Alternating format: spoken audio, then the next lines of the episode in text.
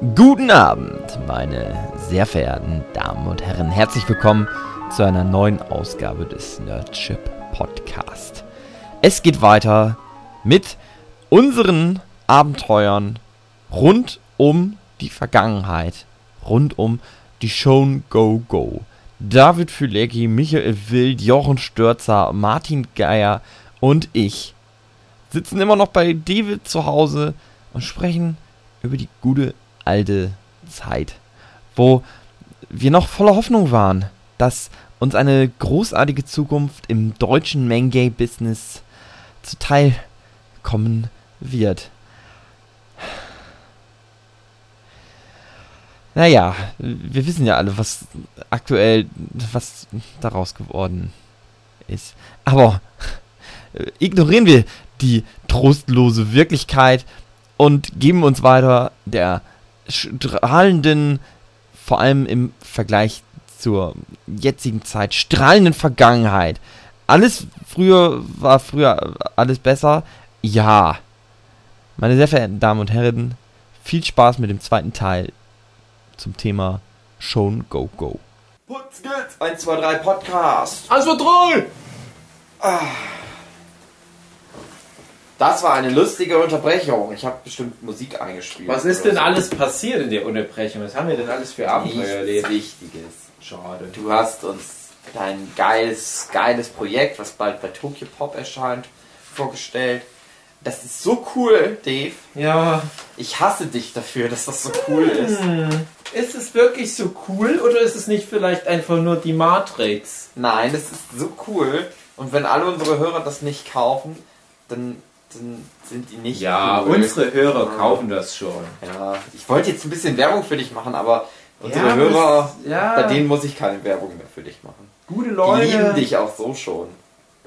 Ja. Ja. Also, wir sind immer noch bei der Show Go Go. Da, wo wir alle mal nicht angefangen haben, aber uns kennengelernt haben. Und einiges in die Wege geleitet wurden, habe ich den Eindruck. Und wir waren jetzt bei Band 4, wo ich auch das erste Mal mit dabei war. Und halt, das, der Band war mit den meisten Teilnehmern.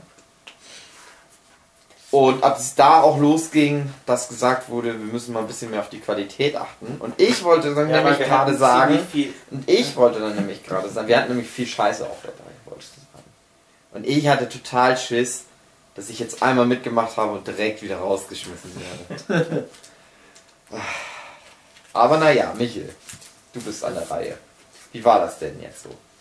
Ja, Du als Diktator der Show Go Go, du hast gesagt, der ganze Rotz muss raus. Nein, das habe ich nicht gesagt. Das waren immer alle anderen, die das gesagt haben. Ich bin ganz trotzdem gelassen. Nein, aber Oh. Bitte schmeiß mich nicht raus! Aber die Vision von der Show Gogo war ja eigentlich, den Leuten eine Plattform zu bieten, die eben bei so großen Verlagen keine Chance hatten oder noch keine Chance hatten, dass die halt auch Veröffentlichungen haben und ja, jedes halbe Jahr auch was machen durften. Mhm. Weil wir jetzt bei Band 4 dann halt auch ähm, zwei Anfängerinnen hatten, wo dann halt doch die Kritik zu hart war. Ähm, ich glaube, gerade bei dir, Dave, ist das ein bisschen sauer aufgestoßen. Da hast du, glaube ich, auch eine ziemlich lange Kritik geschrieben. Und gerade eine der Zeichnerinnen, die meinte, ja, dann war ich halt nicht so gut, dann Kannst du dich da noch erinnern an das, was ich geschrieben habe? Weil ich weiß, dass ich immer ähm, damals viel rezensiert habe und natürlich auch die Shonen Gogo. Ich glaube, in Kurzform war es einfach, dass die noch nicht äh, bereit war für eine Veröffentlichung. Ja, genau. Also äh, das, Kannst du mir das mal zeigen, die Geschichte? Ich erinnere mich daran. ich, ich weiß, welche gemeint ist sogar. Ist das in vier? Die Ja, das sind vier. Warte mal, ich, ich Jigoku Earth war's. Oh nein, wer hat denn jetzt hier so, so dreckige Griffel ran gemacht an das Buch? Gib mir das. Oh nein, ihr müsst aber mal bitte, äh, nur mal ganz kurz, ihr müsst aber mal bitte eure Hände ein Ja, ich bisschen habe es noch sauber gar nicht halten. in der Hand gehabt. Ich habe ganz Ja, das Hände. ist ganz dreckig jetzt. Das war bestimmt der Martin, darum ist er jetzt auch gegangen. Genau. Ja. Martin ist übrigens gegangen. Ich, ich such dir das jetzt raus. Ich Ah, Mann, doch ich will's doch gleich. eh jetzt durchblättern. Ja, Dave. warte doch mal, du alte Scheiße. Und das andere Mädel, ähm, die war 14, aber für das Alter eigentlich schon recht gut. Die haben wir alle den Arsch gebuttert, kann Ja. ich mich dran erinnern. Die hatte ein Guck mal, ganz Dave, anderes ich Problem. verblätter das jetzt, was du mir aufgeblättert hast. Ja, ist mir doch egal, Hauptsache er macht nicht noch eine Schmutzfinger rein. Ja, ich weiß. Ja, und weiter, Michael? Aber ja, die hat halt noch nicht noch so ein bisschen Probleme mit dem Humor gehabt, weil die hat ja halt einfach diese vier Panel Manga gemacht, Yonkoma. Yonkoma, Mhm. Wo sich dann halt auch alle beschwert haben irgendwie, dass das nicht so prall war. Das wäre auch kein schon, äh, schon, äh, schon, wie heißt das schon, was wir machen? Schon. Hm. Schon. Das hier, ne? Ja, das war das bei Band 4 und dann hieß es ja, ja, wir müssen einfach mal ein bisschen mehr kontrollieren, wen wir in den Band lassen. Hugi meint ja dann so, dass er dann auch Angst hätte, dass er dann rausfliegt. Ja, weil ich halt auch mich immer scheiße fand. Immer noch. Ich Und hatte ich halt- Angst, dass ich rausfliege.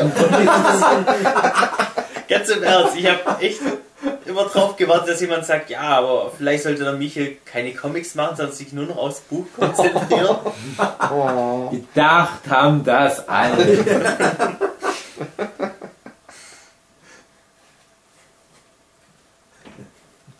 Ah, ich sehe gerade.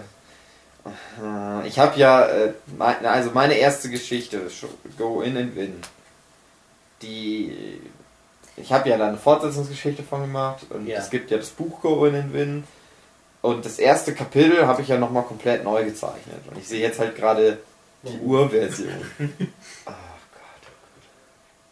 Wobei ich sagen muss, ich fand das Go in and Win Kapitel so lustig, dass ich das eigentlich deshalb auch ganz nach vorne gepackt habe in Band 4. Aber dann hast du doch lieber den feinen Herrn Dave nach vorne gepackt, weil er ein Star war. Naja.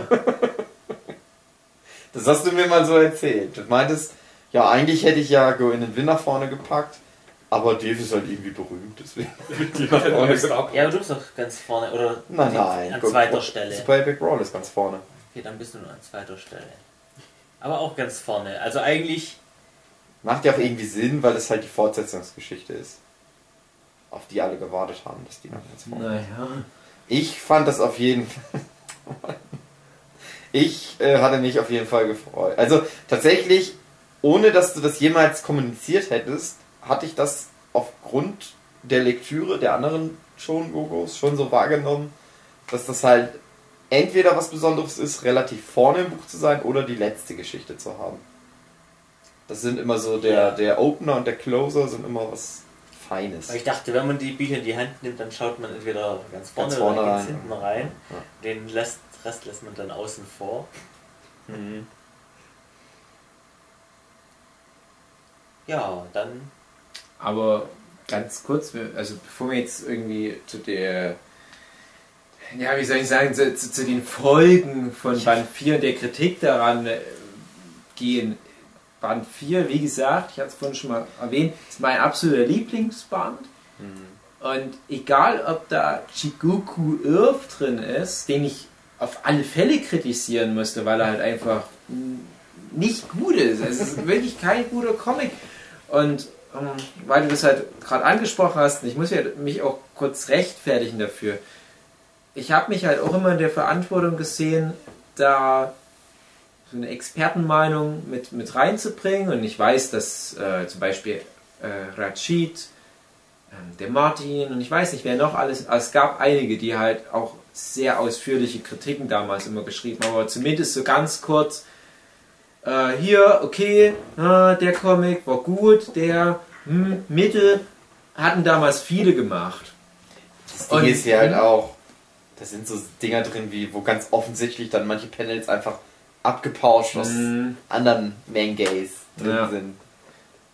Ja, und äh, das, das Shikoku Earth, das war halt einfach ein Ding, wo ich dachte, es bringt nichts, da jetzt anzufangen, groß äh, in die Details reinzugehen. Das ist halt einfach.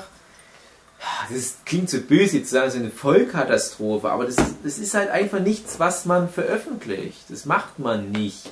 Und es bringt auch niemanden was, sowas zu veröffentlichen, weil du dich dann halt nur auf die Schlachtbank setzt. Das ist einfach nur, hier guckt mich an, was ich für einen unfertigen Comic veröffentlicht habe. Und ich bin noch lange nicht so weit. Jetzt hier, bitte macht mich fertig. Ist niemand Golby. Nicht, dass jemand das gelesen hat und dachte, "Hm, ja, cool, cool.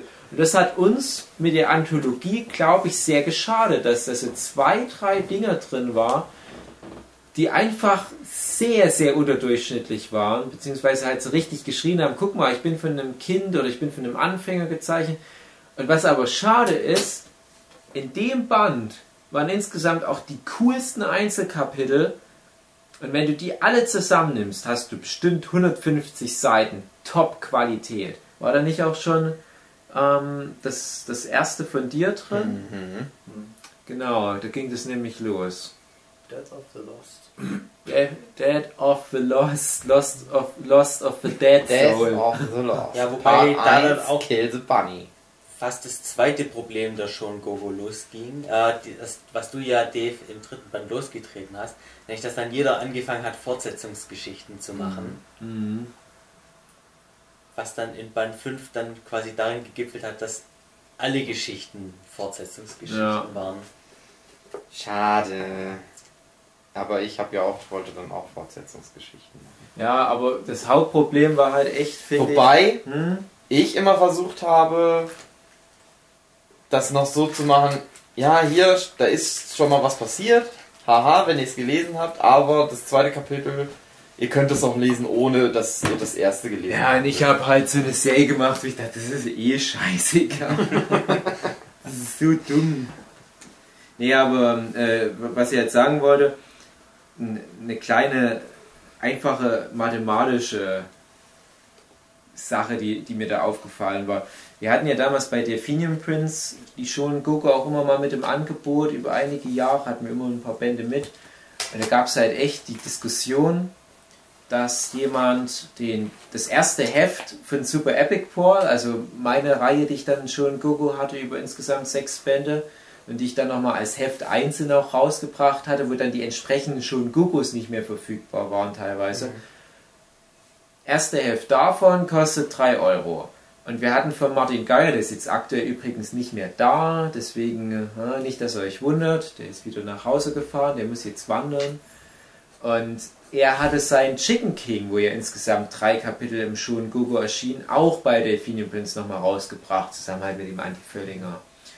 Da war jemand bei uns am Stand und hatte genau das Heft von Super Epic Paul mitgenommen und genau das Heft von Chicken King, wie sie in Band 4 von Schon Gogo drin waren.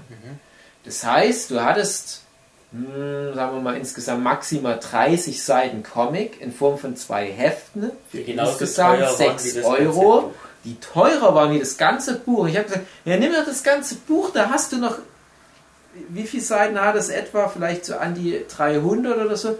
Da hast du nochmal, sagen wir mal, locker 250 Seiten mehr Comic und viele davon sind richtig gut. Die blättern da rein, sehen sowas wie Chigoku Earth und sagen, nee, aber das will ich nicht. Das, das, diese 40 Seiten Chigoku Earth und so weiter, das klingt jetzt zu hart, aber ihr, ihr wisst, was ich meine. Das nimmt mir viel wertvollen Platz im Regal weg. Da lieber nehme ich die Hefte, weil die will ich auf alle Fälle lesen. Der Rest interessiert mich jetzt nicht so. Wo ich dann echt diskutiert habe, wo du denkst, ey, du sparst Geld, du hast viel mehr Material, du hast noch ein paar echt coole weitere Geschichten. Nee. Und da dachte ich, das ist alarmierend. Und deswegen habe ich das dann halt auch nochmal extra betont, die Kritik auch, äh, weil damit niemandem mehr geholfen war mit diesem, ja, jeder darf mal Prinzip. Mhm. Naja, jedenfalls, wir haben dann ja auch immer relativ viel äh, ja, gegenseitig Kritik ge- gegeben. Es war halt immer so, das war halt immer so ein bisschen so ein fauler Haufen, hatte ich den Eindruck, weil Dave hat immer gute, viele ausführliche Kritiken geschrieben und hat dann immer gesagt, ja, ihr müsst jetzt aber auch mal alle was Ja. schreiben. Und dann immer so ganz langsam trudelten danach dann immer so, ja. Die Geschichte meines Lebens. ist auch noch ein bisschen was. Ja, aber ich finde es auch immer schwierig, ja, so Kritiken zu schreiben. Mhm. Ja, Weil man halt auch nicht weiß, ob man damit die Leute auch. ja persönlich angreift. Und ich, ich weiß genau, da haben wahrscheinlich viele gesagt, ja, das arrogante Arschloch, nur weil der schon mal was bei Tokyo Pop veröffentlicht hat. Darum ging es mir ja gar nicht. Ganz im Gegenteil. Ich hatte ja gerade versucht, auch Sachen, die ich beim großen Verlag von meiner Redakteurin zum Beispiel gelernt habe, auf die Schulen Gogo anzuwenden. Ich hatte halt immer das Gefühl, es wurde nicht angenommen. Wo wir auch beim Thema Wieland wären. Ich weiß nicht, ob wir das mal ansprechen wollen, auch an der Stelle. Ja. Naja, wenn wir jetzt gerade bei Qualität sind, also der Wieland, der hat ja auch von Anfang an mitgearbeitet und auch die Shon Goku immer super unterstützt. Ja. Aber ähm, zeichnerisch hat er halt nie so riesige Sprünge gehabt wie jetzt zum Beispiel der Martin. Hm. Und hat man halt immer das Gefühl, er ist dann halt mit den anderen nicht mehr so hinterhergekommen. Das gleiche Gefühl hatte ich eigentlich auch immer. Und dann haben wir versucht, den Wieland halt auch noch irgendwie zu pushen, indem wir ihm halt ähm, ja, geholfen haben, seine Sachen vorzuskizzieren oder allgemein. Ja, vor allem auch die Story irgendwie zu streamline und ihm bei, bei sowas wie Seitenaufbau auch zu helfen. Ja. Weil äh, das, äh, ganz kurz, weil das Thema Seitenaufbau ganz interessant ist, das war nämlich zum Beispiel was, was, mir bei Hugi aufgefallen war. Und ich kann hier schon mal vorwegnehmen, der vierte Band ist vor allem deswegen mein Lieblingsband, weil da halt das erste Kapitel von Go In and Win drin ist. Und ich glaube, das ist bis heute noch so, was meine komplette Lektüre-Biografie, was deutsche Mangos anbelangt, war das so für mich der große Moment. So, ich, ich war auf, auf der Rückfahrt äh, von der Dokumi, glaube ich, und lese das Ding und denke mir, ah, das ist, ist ah, das geht doch gar nicht. Und schon wieder so geil. Blätterst eine Seite weiter, schon wieder so geil. Und das ist auch so geil. Was, was hat denn der Huki hier für ein monumentales Ding abgeliefert? Und äh, Dead of the Lost, das erste Kapitel, hat mir auch dann total gut gefallen. Und äh, ich war auch ein großer Fan von dem Dante Inferno. Dante Inferno, genau, und, und das zweite Kapitel von Chicken King. Aber was, was das Go In and Win, das erste Kapitel vor allem, bei mir da halt so für, für Schade gedrückt hat, wusste ich gar nicht, dass ich die habe. Und ich wusste gar nicht, dass ich sowas von einem deutschen Manga halt erwarten könnte, rein theoretisch. Aber das, das Ding war halt, dass der Huki zeichnerisch natürlich noch nicht so weit war. Ich kann ja nochmal reingucken. Ähm, ich finde ja auch, das, Das ist ja nicht so mein erster- wie du es machst. Ja. Aber Das war halt im Prinzip eigentlich fast meine erste Veröffentlichung. ja. Das war halt- du hattest aber schon Manga. Abgesehen von einem Manga-Talente-Beitrag, ja. Ja. Okay, aber trotzdem. Aber ich finde, der Stil ist echt nicht schlecht. Klar, das will man immer als, als Zeichner selbst, Äh. ist das eine andere Sache. Aber als Außenstehender, als ich als jetzt Chronist der deutschen Manga-Szene, der seit Anfang an auch Veröffentlichungen sammelt von den ganzen Kollegen, finde ich, das ist ein völlig legitimer erster Schritt, der auch stilistisch in sich geschlossen total Sinn macht. Und das ist nämlich der Unterschied. Entschuldigung, Wieland, wenn du das jetzt hörst, ich habe es doch schon persönlich gesagt, das ist das, was dich zum Beispiel von dem Wieland stilistisch unterschieden hast, weil du bei Wieland dann eher beim Lesen das Gefühl hattest, stilistisch macht das noch keinen Sinn. Bei dir, der Panelaufbau ist geil, der Seitenaufbau ist geil. Egal, ob die Anatomie manchmal nicht ganz so stimmt oder ob beim Hintergrund vielleicht was nur skizziert ist. Aber ich blätter das jetzt nochmal durch und denke mir wieder, ja, aber die, dieses Visuelle hast du einfach damals schon verstanden. Und ich würde auch behaupten, teilweise hast du ja ein paar Dinger drin, die du auch so nicht reproduzieren konntest. Nein, davon. Du hast dann wieder andere geile Ideen. Also gerade in Elefantenfriedhof 4 waren noch wieder viele sehr geile visuelle Momente, wo ich dann vielleicht eher sogar manchmal sage, ja, aber jetzt, wo du auch zeichnerisch deutlich weiter bist, hast du mehr so dieses Uncanny Valley, wo du merkst, ja, aber hier versucht er schon sehr, dass die Anatomie, die Physiognomie richtig stimmen, stimmt manchmal nicht ganz und du denkst, hier stört's mich jetzt eher. Hier ist von Anfang an klar, hm, so ein bisschen einfacher Stil, der von Werner inspiriert ist auch teilweise, was ganz komische, unorthodoxe Mischung ist, aber als das funktioniert total gut. Und ich hätte mir ehrlich gesagt auch damals gewünscht, dass das genauso im Buch drin ist. Lob, dass du es dann halt doch nochmal komplett neu gemacht hast, hat natürlich dann auch entsprechende Wirkung. Aber bei Wieland war es halt da schon das Problem, dass du bei ihm erstmal bei dieser Urschleimmasse anfangen musstest. Wieland, Seitenaufbau, Lektion 1. Das konnte man bei Hugi alles überspringen. Bei Hugi wusstest du sofort, du hast das Ding gelesen, hast gesagt, wenn der einfach so weitermacht, der rockt die Pool weg. Ja. Naja. Aber Michael, wie war denn bei, bei Wieland das dann mit der redaktionellen Verteilung? Du hattest angefangen, oder? Ähm, ich weiß gar nicht mehr, wie das war. Ich glaube, ich hatte dann auch sowas wie eine Art Workshop in dem Gogo Gadget schon Drawing Circle angefangen, wo dann ich dann halt irgendwelche Übungen, die ich in Scott McClouds äh, Comics zeichnen Mhm. oder lernen oder lesen äh, rausgepickt habe, die Fun dann Fact: Fun Fact. Unsere Treffen hier sind ja auch inspiriert von Scott McCloud. Dave. Ach so? Hast du Okay. mir doch mal erzählt, dass der das mal mit anderen Comiczeichnern gemacht hat. Also, äh, richtigen 12, Comics. das ist sowas wie, wie 24-Stunden-Comic-Tag. Das Ja. hat er mit seinen Kumpels erfunden. Na da gut. vielleicht in dem Zusammenhang. Also die Workshops, naja, das ist ja eigentlich ein alter Hut, aber der ursprüngliche Workshop ist ja mal aus so einem Tokyopop-Treffen mit Martin Geier, mir und unseren jeweiligen beiden Tokyopop-Redakteuren der damaligen Zeit entstanden, wo wir halt gemerkt haben, ach gucke mal, das funktioniert ja richtig gut, wenn man sich gegenseitig feedbackt und halt auch ehrlich das annimmt, aber halt auch die anderen ehrlich ähm, zu Wort kommen lässt und wenn man, wenn man halt deren Zeug halt auch verwendet und, und nicht komplett dagegen spricht, also diese ganzen Mechanismen, die wirklich nur so funktionieren, ähm, das wollten wir halt reproduzieren auf halt uns schon Gogo zeichnen. Deswegen haben wir ja die Workshops dann gegründet.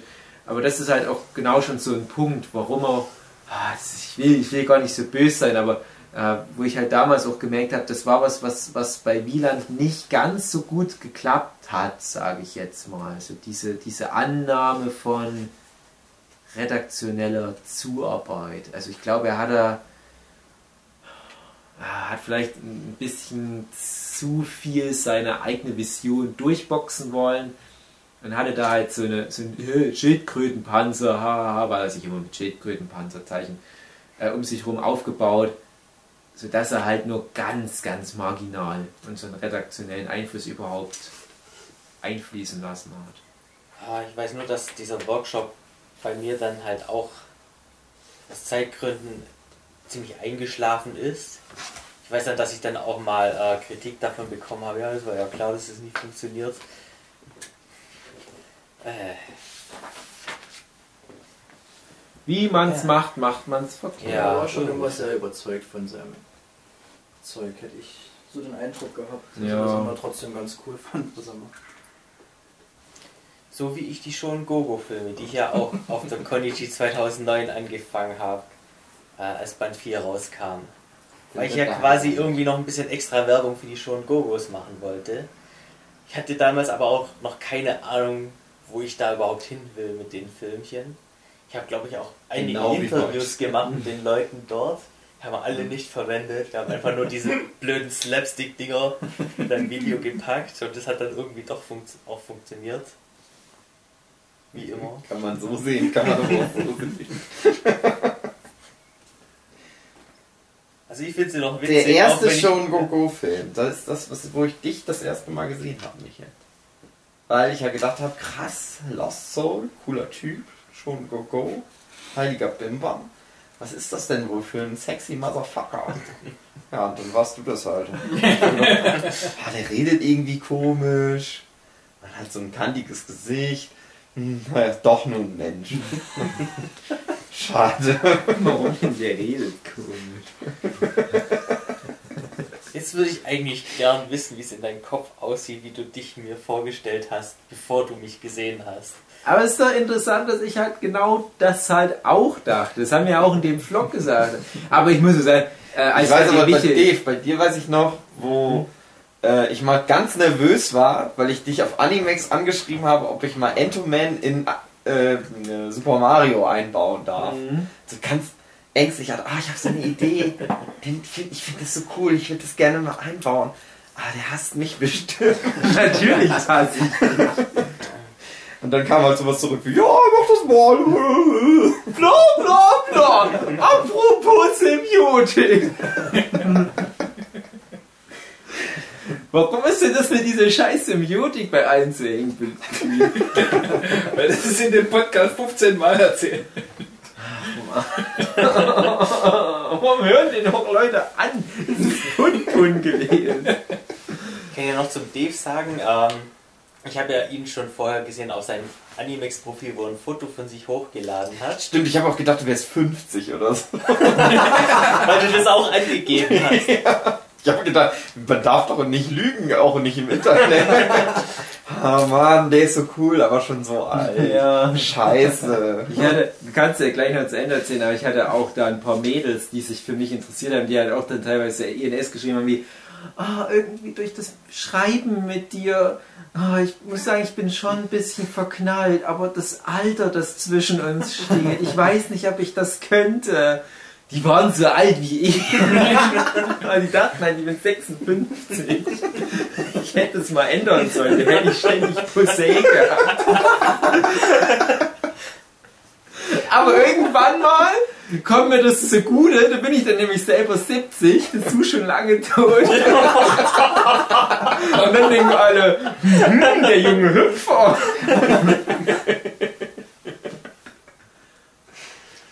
Ja, ja, Michi, was wolltest du sagen? Aber ich kannte, äh, habe ja mit dir bis jetzt nur über E-Mail oder ENS kommuniziert und dachte, ja, das ist schon so ein eloquenter Typ mit wahrscheinlich irgendeiner Engelstimme oder so. Und dann Nee. treffe ich dich 2009 das allererste Mal oder Ditchen, Ditchen.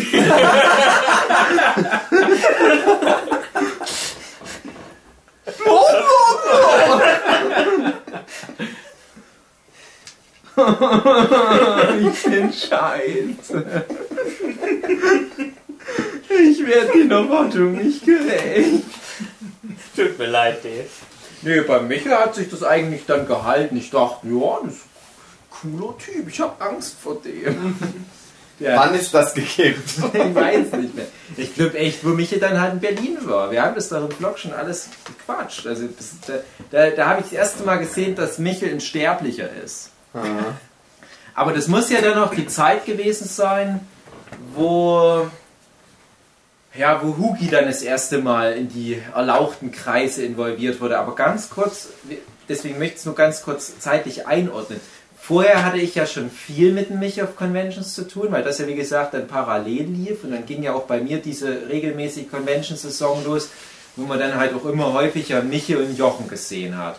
Und ich glaube, das war nämlich doch noch so etwa gefühlt ein Jahr vor Hugi, deswegen möchte ich es nur mal ganz kurz einwerfen. Der Jochen, der auch jetzt hier wieder neben uns sitzt, bei dem wussten wir nicht, wer ist denn der Mann?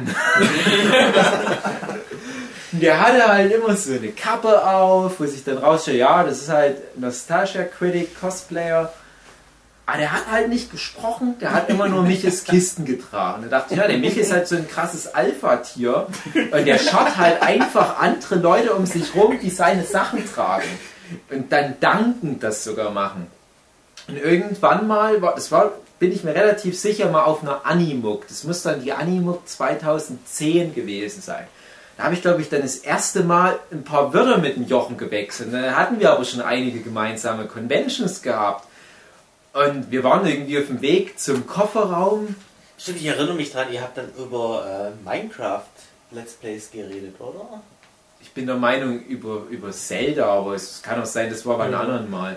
Auf alle Fälle habe ich dann das erste Mal mit dem Jochen geredet, weil ich dachte, ja, der gehört ja anscheinend dazu. Mir war schon klar, dass Jochen kein Zeichner ist. Ich wusste aber auch nicht, wie der da irgendwie reingehört. Aber ich dachte dann irgendwann, ja, der ist ja jedes Mal mit dabei. Komm, man soll ja auch mal mit ihm reden. Und wenn man dann manchmal so zurückdenkt, dieses Jochen fleht sich auf meiner Couch und, und äh, ja, Macht Flecken. alte Haus, Jochen, das alte Haus. Aber wenn man dann manchmal so zurückdenkt, wo kam denn das ursprünglich mal her? Denn ja, ist eigentlich ganz interessant, dass man halt ein paar Conventions eigentlich komplett aneinander vorbei existiert hat. Ich? Während ich aber mit Michel dann schon relativ schnell so, so ganz gute Basis hatte, wo wir zum Beispiel auch damals diese Lesung hatten mit den Niederländern. Kannst du dich Ja. da noch dran erinnern? Und das war für mich auch so ein, so ein Icebreaker, wo wir auf einer Convention waren, Contopia in Wuppertal, eine totale Scheißkon. Ich wollte jetzt irgendwas Nettes sagen, um das zu umschreiben. Es war eine Scheißkon, drauf geschissen jetzt. War niemand da. Und Das war wirklich so diese Schicksalsgemeinschaft der Fenian Prince und äh, schon Gogo, wo ich auch das erste Mal gemerkt habe, alle hier kochen nur mit Wasser, egal wie cool der Lost Soul ist. Hier hat er genau die gleichen schlechten Karten wie wir, verkauft genauso wenig. Und da waren halt so ein paar Niederländerinnen da, zwei Mädels waren das, glaube ich, und die haben trollige schon einen Ei-Manga gemacht. Das war ganz witzig. Und weil ja äh, das Niederländische so ähnlich ist wie das Deutsche, germanischer Sprachraum und man versteht manchmal was, haben wir das mit verteilten Rollen gelesen. Da gibt es doch, glaube ich, noch ein Video online irgendwo. Und da. ob es online gibt, oder? Haben wir das mal hochgeladen? Es ist online gewesen lange Zeit, weil das mal irgendjemand mir sogar noch mal vor ein, zwei Jahren verlinkt hat, so nach dem Motto, haha, Louis, bist das etwa du? Haha, das ist ja total trollig, so irgendwie nach dem Motto. Und dachte ich, oh Gott, das ist immer noch online. ja, wir haben ja so einen Vater-Sohn, Schwuli-Schwuli-Comic da mit denen gelesen. Und das, das, das war halt für mich so der, auch einer der frühen Momente, wo ich gemerkt habe, Conventions sind mehr als einfach nur sein Zeug verkaufen, sondern es ist noch dieses soziale Happening und Michel-Treffen und Spaß haben und Das so war auch das weiter. erste Mal, als wir unser ähm, Ginyu Force Mhm. äh, Posing, Fotoposing gemacht haben. Mhm. Ja, und halt natürlich War ich die, immer ganz neidisch, wenn ich solche Die- Fotos gesehen habe. die Animuk, die kam dann danach. Deswegen würde ich jetzt erstmal auf Hugi übergehen. Wie war das dann, die Integration von Hugi in den erlauchten Kreis? Also, das war ja erst. Nee, das war doch erst eigentlich noch später. Ich Das war, dachte 2010, da kam der fünfte Band raus. Hat ja, da genau, die Genau. Buchmesse. Das Weil war der, die der, der, der ne? vierte, Ja. ba vierte Band, den hattest du nicht mit gefeatured sozusagen. Also da warst du Weil ich noch nicht wusste, dass es so. Doch, ich wusste, dass es die Konichi gibt, aber ich habe halt so gedacht, naja, mehr als eine Messe im Jahr, das geht ja nicht. Man kann nur auf die Leipziger Buchmesse fahren oder irgendwie sowas hatte ich im Kopf. Oder es gab keine Karten mehr oder pf, keine Ahnung. Ne, genau, Leipziger Buchmesse dann, wo der fünfte schon Gogo-Band rausgekommen ist. Ja, da habe ich euch eigentlich dann alle das erste Mal gesehen. Du musstest Hallo, gleich Schwerstarbeit Warte leisten. Das war doch, wo du sofort Autogramme geben musstest und wo du dann eigentlich die ganze Zeit nur am Stand warst, oder? Ich habe nichts von der Buchmesse sonst gesehen. Ich habe nur in dem Quadrat da im Prinzip rumgehangen. Habe die ganze Zeit immer irgendwelche Autogramme gemacht. Wir haben schon Gogo-Film. Wir haben den zweiten da gedreht, Genau, aber ja. du bist, glaube ich, gar nicht zu sehen da drauf. Nee, irgendwie nicht. Ich habe den dann geschnitten, aber, oder? Den habe ich, den glaube ich, geschnitten. Also, wer hat den dritten geschnitten? Das war das Spiel vor. Aber das, das Spiel, bin mir gerade nicht sicher. Du wahrscheinlich den zweiten geschnitten, ja. Ah, muss wohl. Warum komme ich da nicht dran vor mich? Was hattest du damals gegen mich? Jetzt will ich es verstehen. äh, ich ich glaube, wir haben den einfach an einem anderen Tag gedreht als du. stimmt, ich war nur einen Tag da. Ich war nur Samstag da. Wahrscheinlich Mhm. lag's daran. Stimmt, weil du ja bei deinen Eltern. Genau, ich hatte Angst, dass meine Eltern böse sind, wenn ich noch einen Sonntag da bleibe. Oh Gott. Ekelhafter Depp.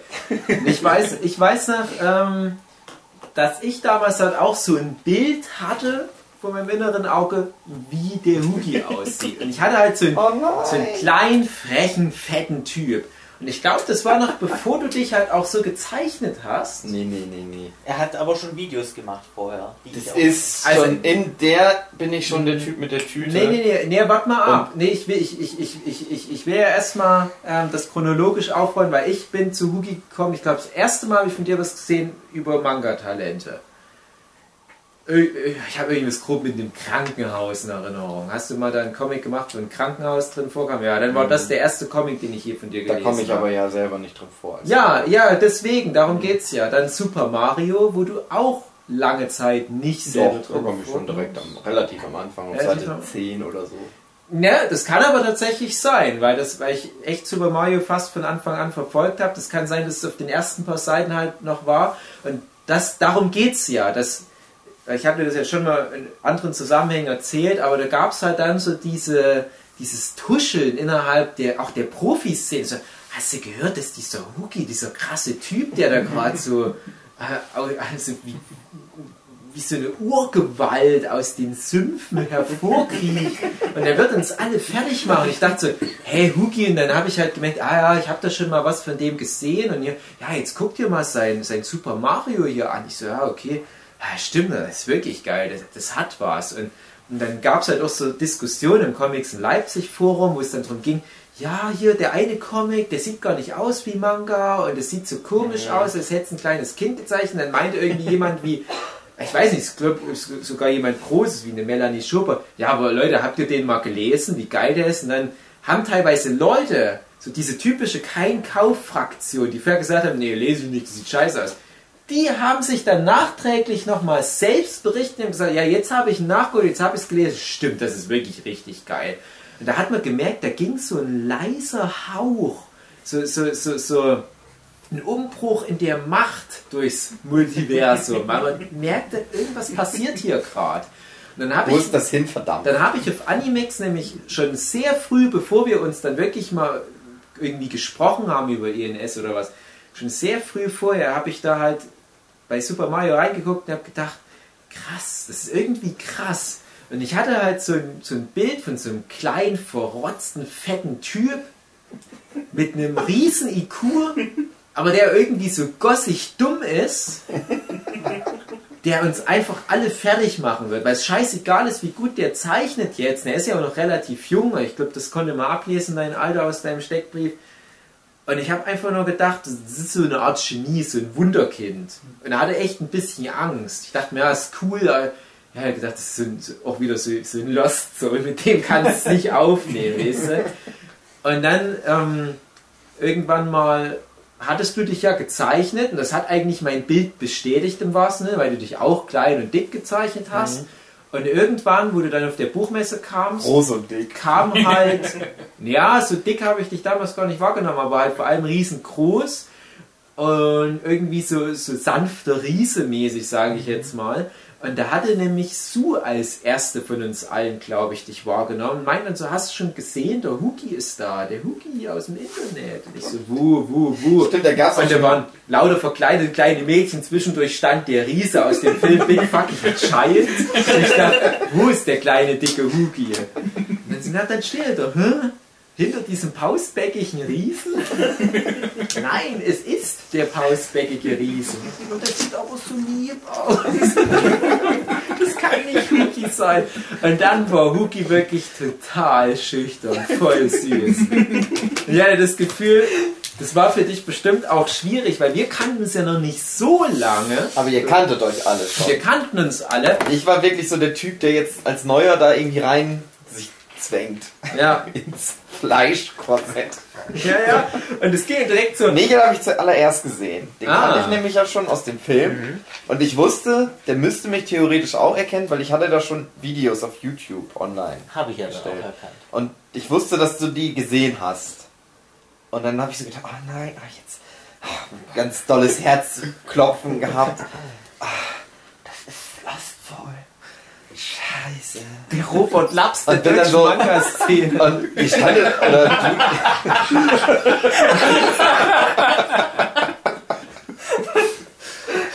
Und äh, du standst dann da, glaube ich, hattest gerade wahrscheinlich die Tickets gezogen, dass du da halt was verkaufen durftest. Das war ja damals noch mit der Tickets kaufen, beziehungsweise per Lotterie noch gewinnen. Und dann bin ich so hingegangen, hab, glaube ich, dir auf die Schulter getippt oder so. Dann, Entsch- Entschuldigung, bist du nicht Michael Wild? Und dann hast du dich so umgedreht und dann so drei, diese drei Sekunden, ah, das ist dieser komische Typ aus dem Internet. Ja, hallo, ich bin's, Michael. ja, das war dann immer so, dann ganz viele Leute kennengelernt. Die Ja. ich heute immer noch kenne. Die schönste Erinnerung von damals hatte ich in, in irgendeiner Hanami. Das ist immer so voll überlaufen gewesen und eine Riesenschlange dreimal um den Block rum. Und Michael und ich sind dann halt mal hin und wollten einfach auch mal da drauf. Das war das erste Mal, wo wir dorthin gefahren sind. Und haben die Schlange gesehen und gesagt, nee, Ja, Scheiß Das ist zu lange. Ich stand in der Schlange. Ja, Ganz sind dann an der Schlange vorbeigelaufen und haben irgendwann mal dich gesehen, so, ah, hallo. Und du einfach nur zusammen so Turbo, doof oder? dagestanden, so, oh ja. Ich muss warten. Da war ich halt nämlich schon bei Definium Prince. Ich glaube, da hatte ich ein Heft oder zwei Hefte schon bei euch raus. Und für mich war das halt immer so, weil ich das auch niemals gesagt habe, dass man ja, wenn man zeichnet oder wenn man mit euch zusammenhängt, theoretisch schon auf die Messe kann, ohne dass man sich vorher anstellen muss.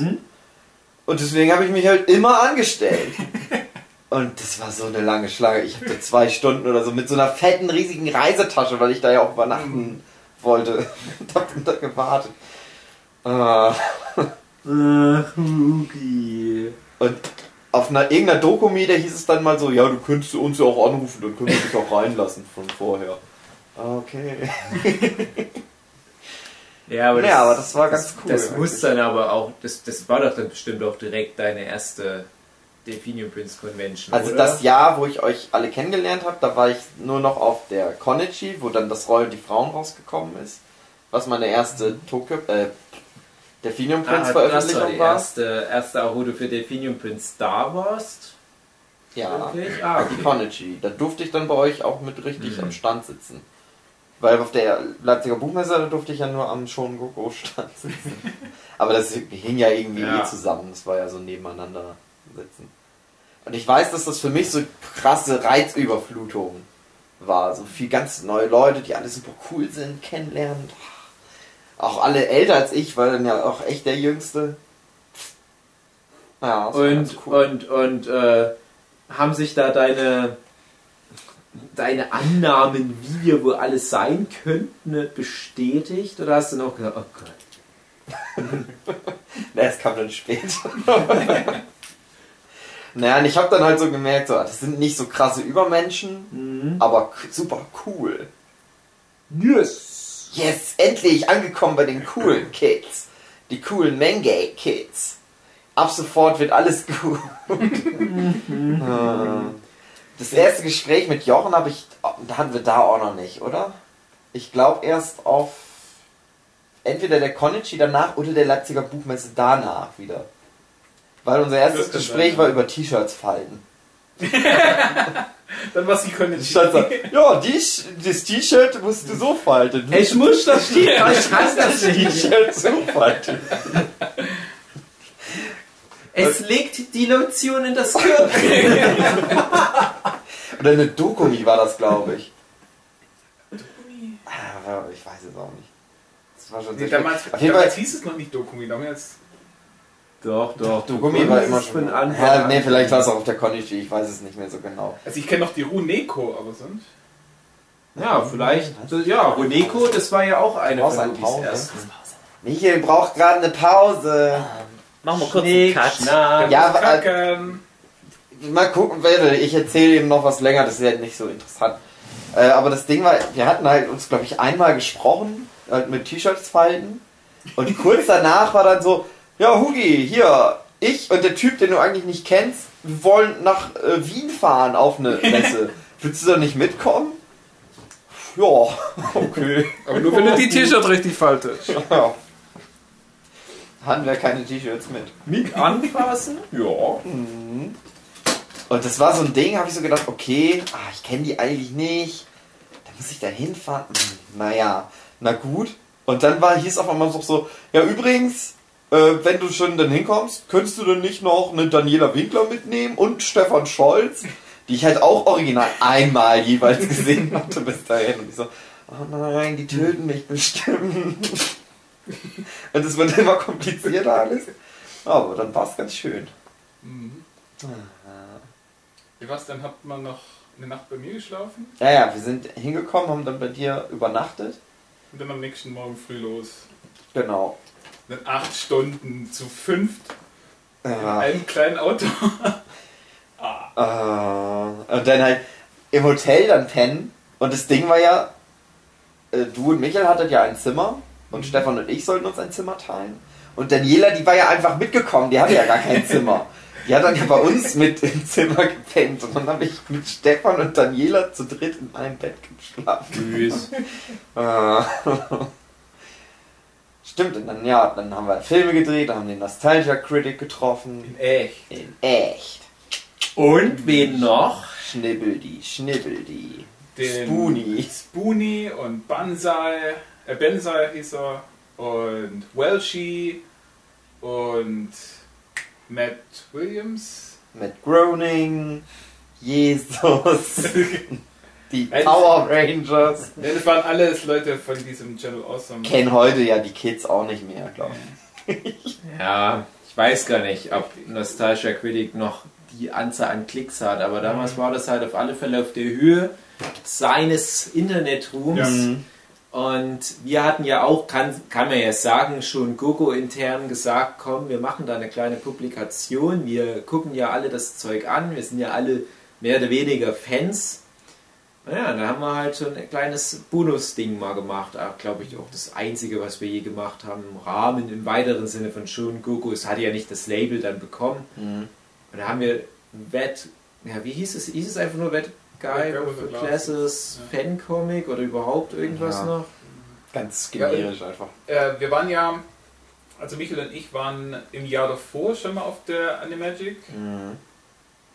und dort war auch schon der Nostalgia Critic und nur Bensai, die beiden, und hatten dort eben dann auch das Gespräch mit dem Veranstalter von der Animagic, der die beiden rangeholt hat. Und dem haben wir dann halt auch geredet und so, ja, hier Riesenfans und so, und wir sind jetzt acht Stunden unterwegs gewesen, nur um die zwei zu treffen.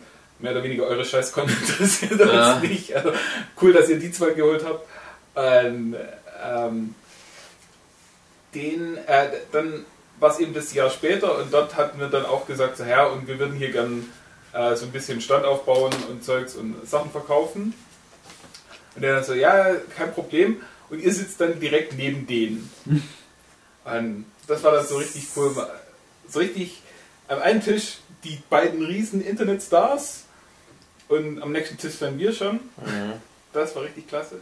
Und an dem Abend, wo, äh, wo wir da angekommen sind, es war schon irgendwie eine Stunde vor Schluss und die sind dann tatsächlich noch mal ganz kurz auf die Con gekommen, nur mal schön durchrennen. Und das war jetzt das erste Mal, wo ich mich richtig gefreut habe, dass die äh, Daniela. Daniela Wie hieß er?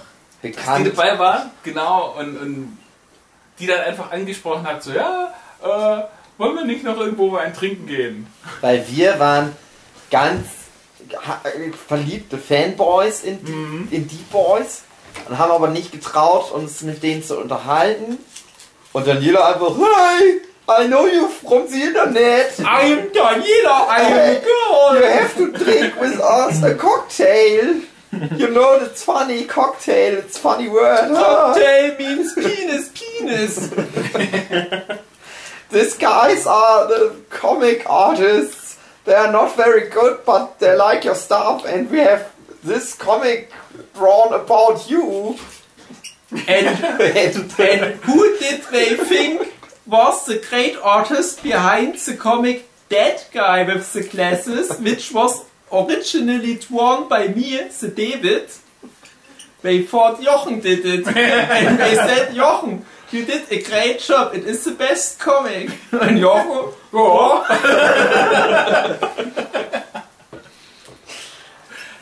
auf jeden Fall, ja, Daniela hat die rangeholt und dann haben wir tatsächlich mit denen Cocktails getrunken. Das war cool.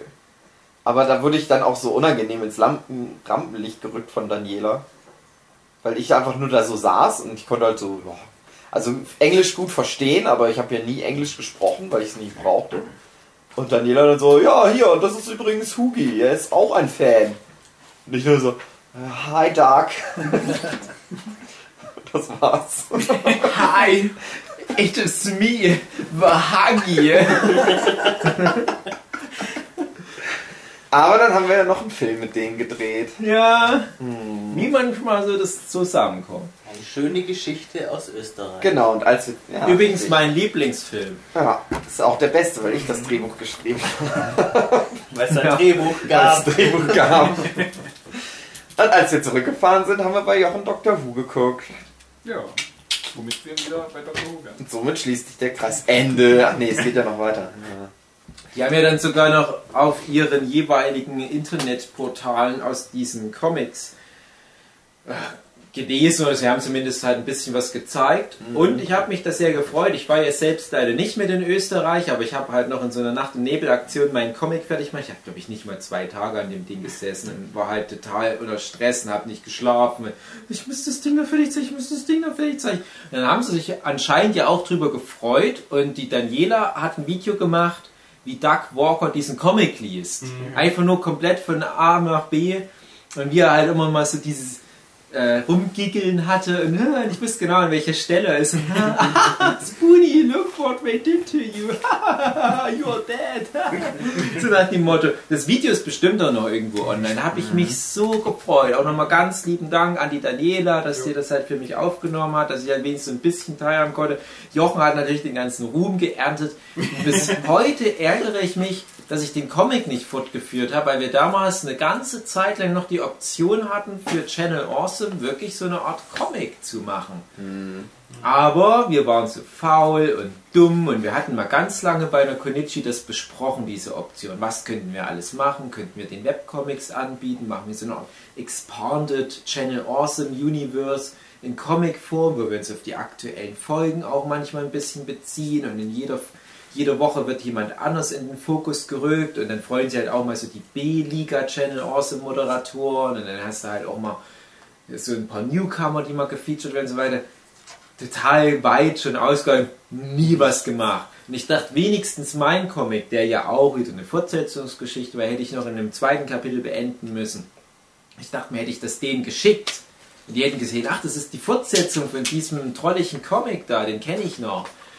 Vielleicht wäre ich irgendwie gefeatured worden. Ne? Das wäre eine Riesenchance gewesen. Man hatte wirklich schon so einen Fuß in, der- in der Tür. Und ich weiß noch, das war damals eine Zeit, wo wir ganz verzweifelt versucht haben, zum Beispiel bei, bei damals noch Game One irgendwie reinzukommen. Ich weiß noch, dass ich damals ähm, der Game One Redaktion gesagt hatte, hey, hier, wir haben hier so ein, so ein Zeichnerkollektiv und äh, wenn ihr Bock habt, Comics, das passt ja auch gut zu GameOne.de, wir könnten euch da was machen, auch unentgeltlich oder wir gucken erstmal und so weiter. Kam nie was zurück. Und ich dachte mir, ja, man muss ja erst mal klein anfangen in Deutschland und stattdessen bist du auf einmal bei einem der größten Internet, äh, ich sage jetzt mal Rezensionsportalen überhaupt, was Klicks anbelangt und Fandom. Und die sagen, ja, bei uns könnt ihr das sofort machen. Scheiß auf die Deutschen, so nach dem Motto. Macht's doch gleich auf internationaler Ebene. Und wir haben uns das echt komplett selber verkackt, indem wir es nicht gemacht haben. Damals hatte ich aber auch so viel zu tun, wo ich dachte, ja, das ist auch ein wichtiger Schritt für meine Karriere. Am Arsch hat sich alles rausgestellt, war alles irrelevant. Das wäre eine Chance gewesen. Da hätten wir direkt so instant sowas wie, wie Penny Arcade von der Reichweite vielleicht sogar gehabt. Ja, nicht ganz, aber ihr wisst, was ich meine. Schade. Eigentlich Eigentlich- verbaut. Hm. Selber schuld. Was war dann der nächste große Meilenstein in der Entwicklung? Also Hugi ist dann ja immer mehr von Delphinium Prince assimiliert worden. Und schon Gogo hatte ich dann zumindest das Gefühl, ist dann mehr so nebenbei immer gelaufen.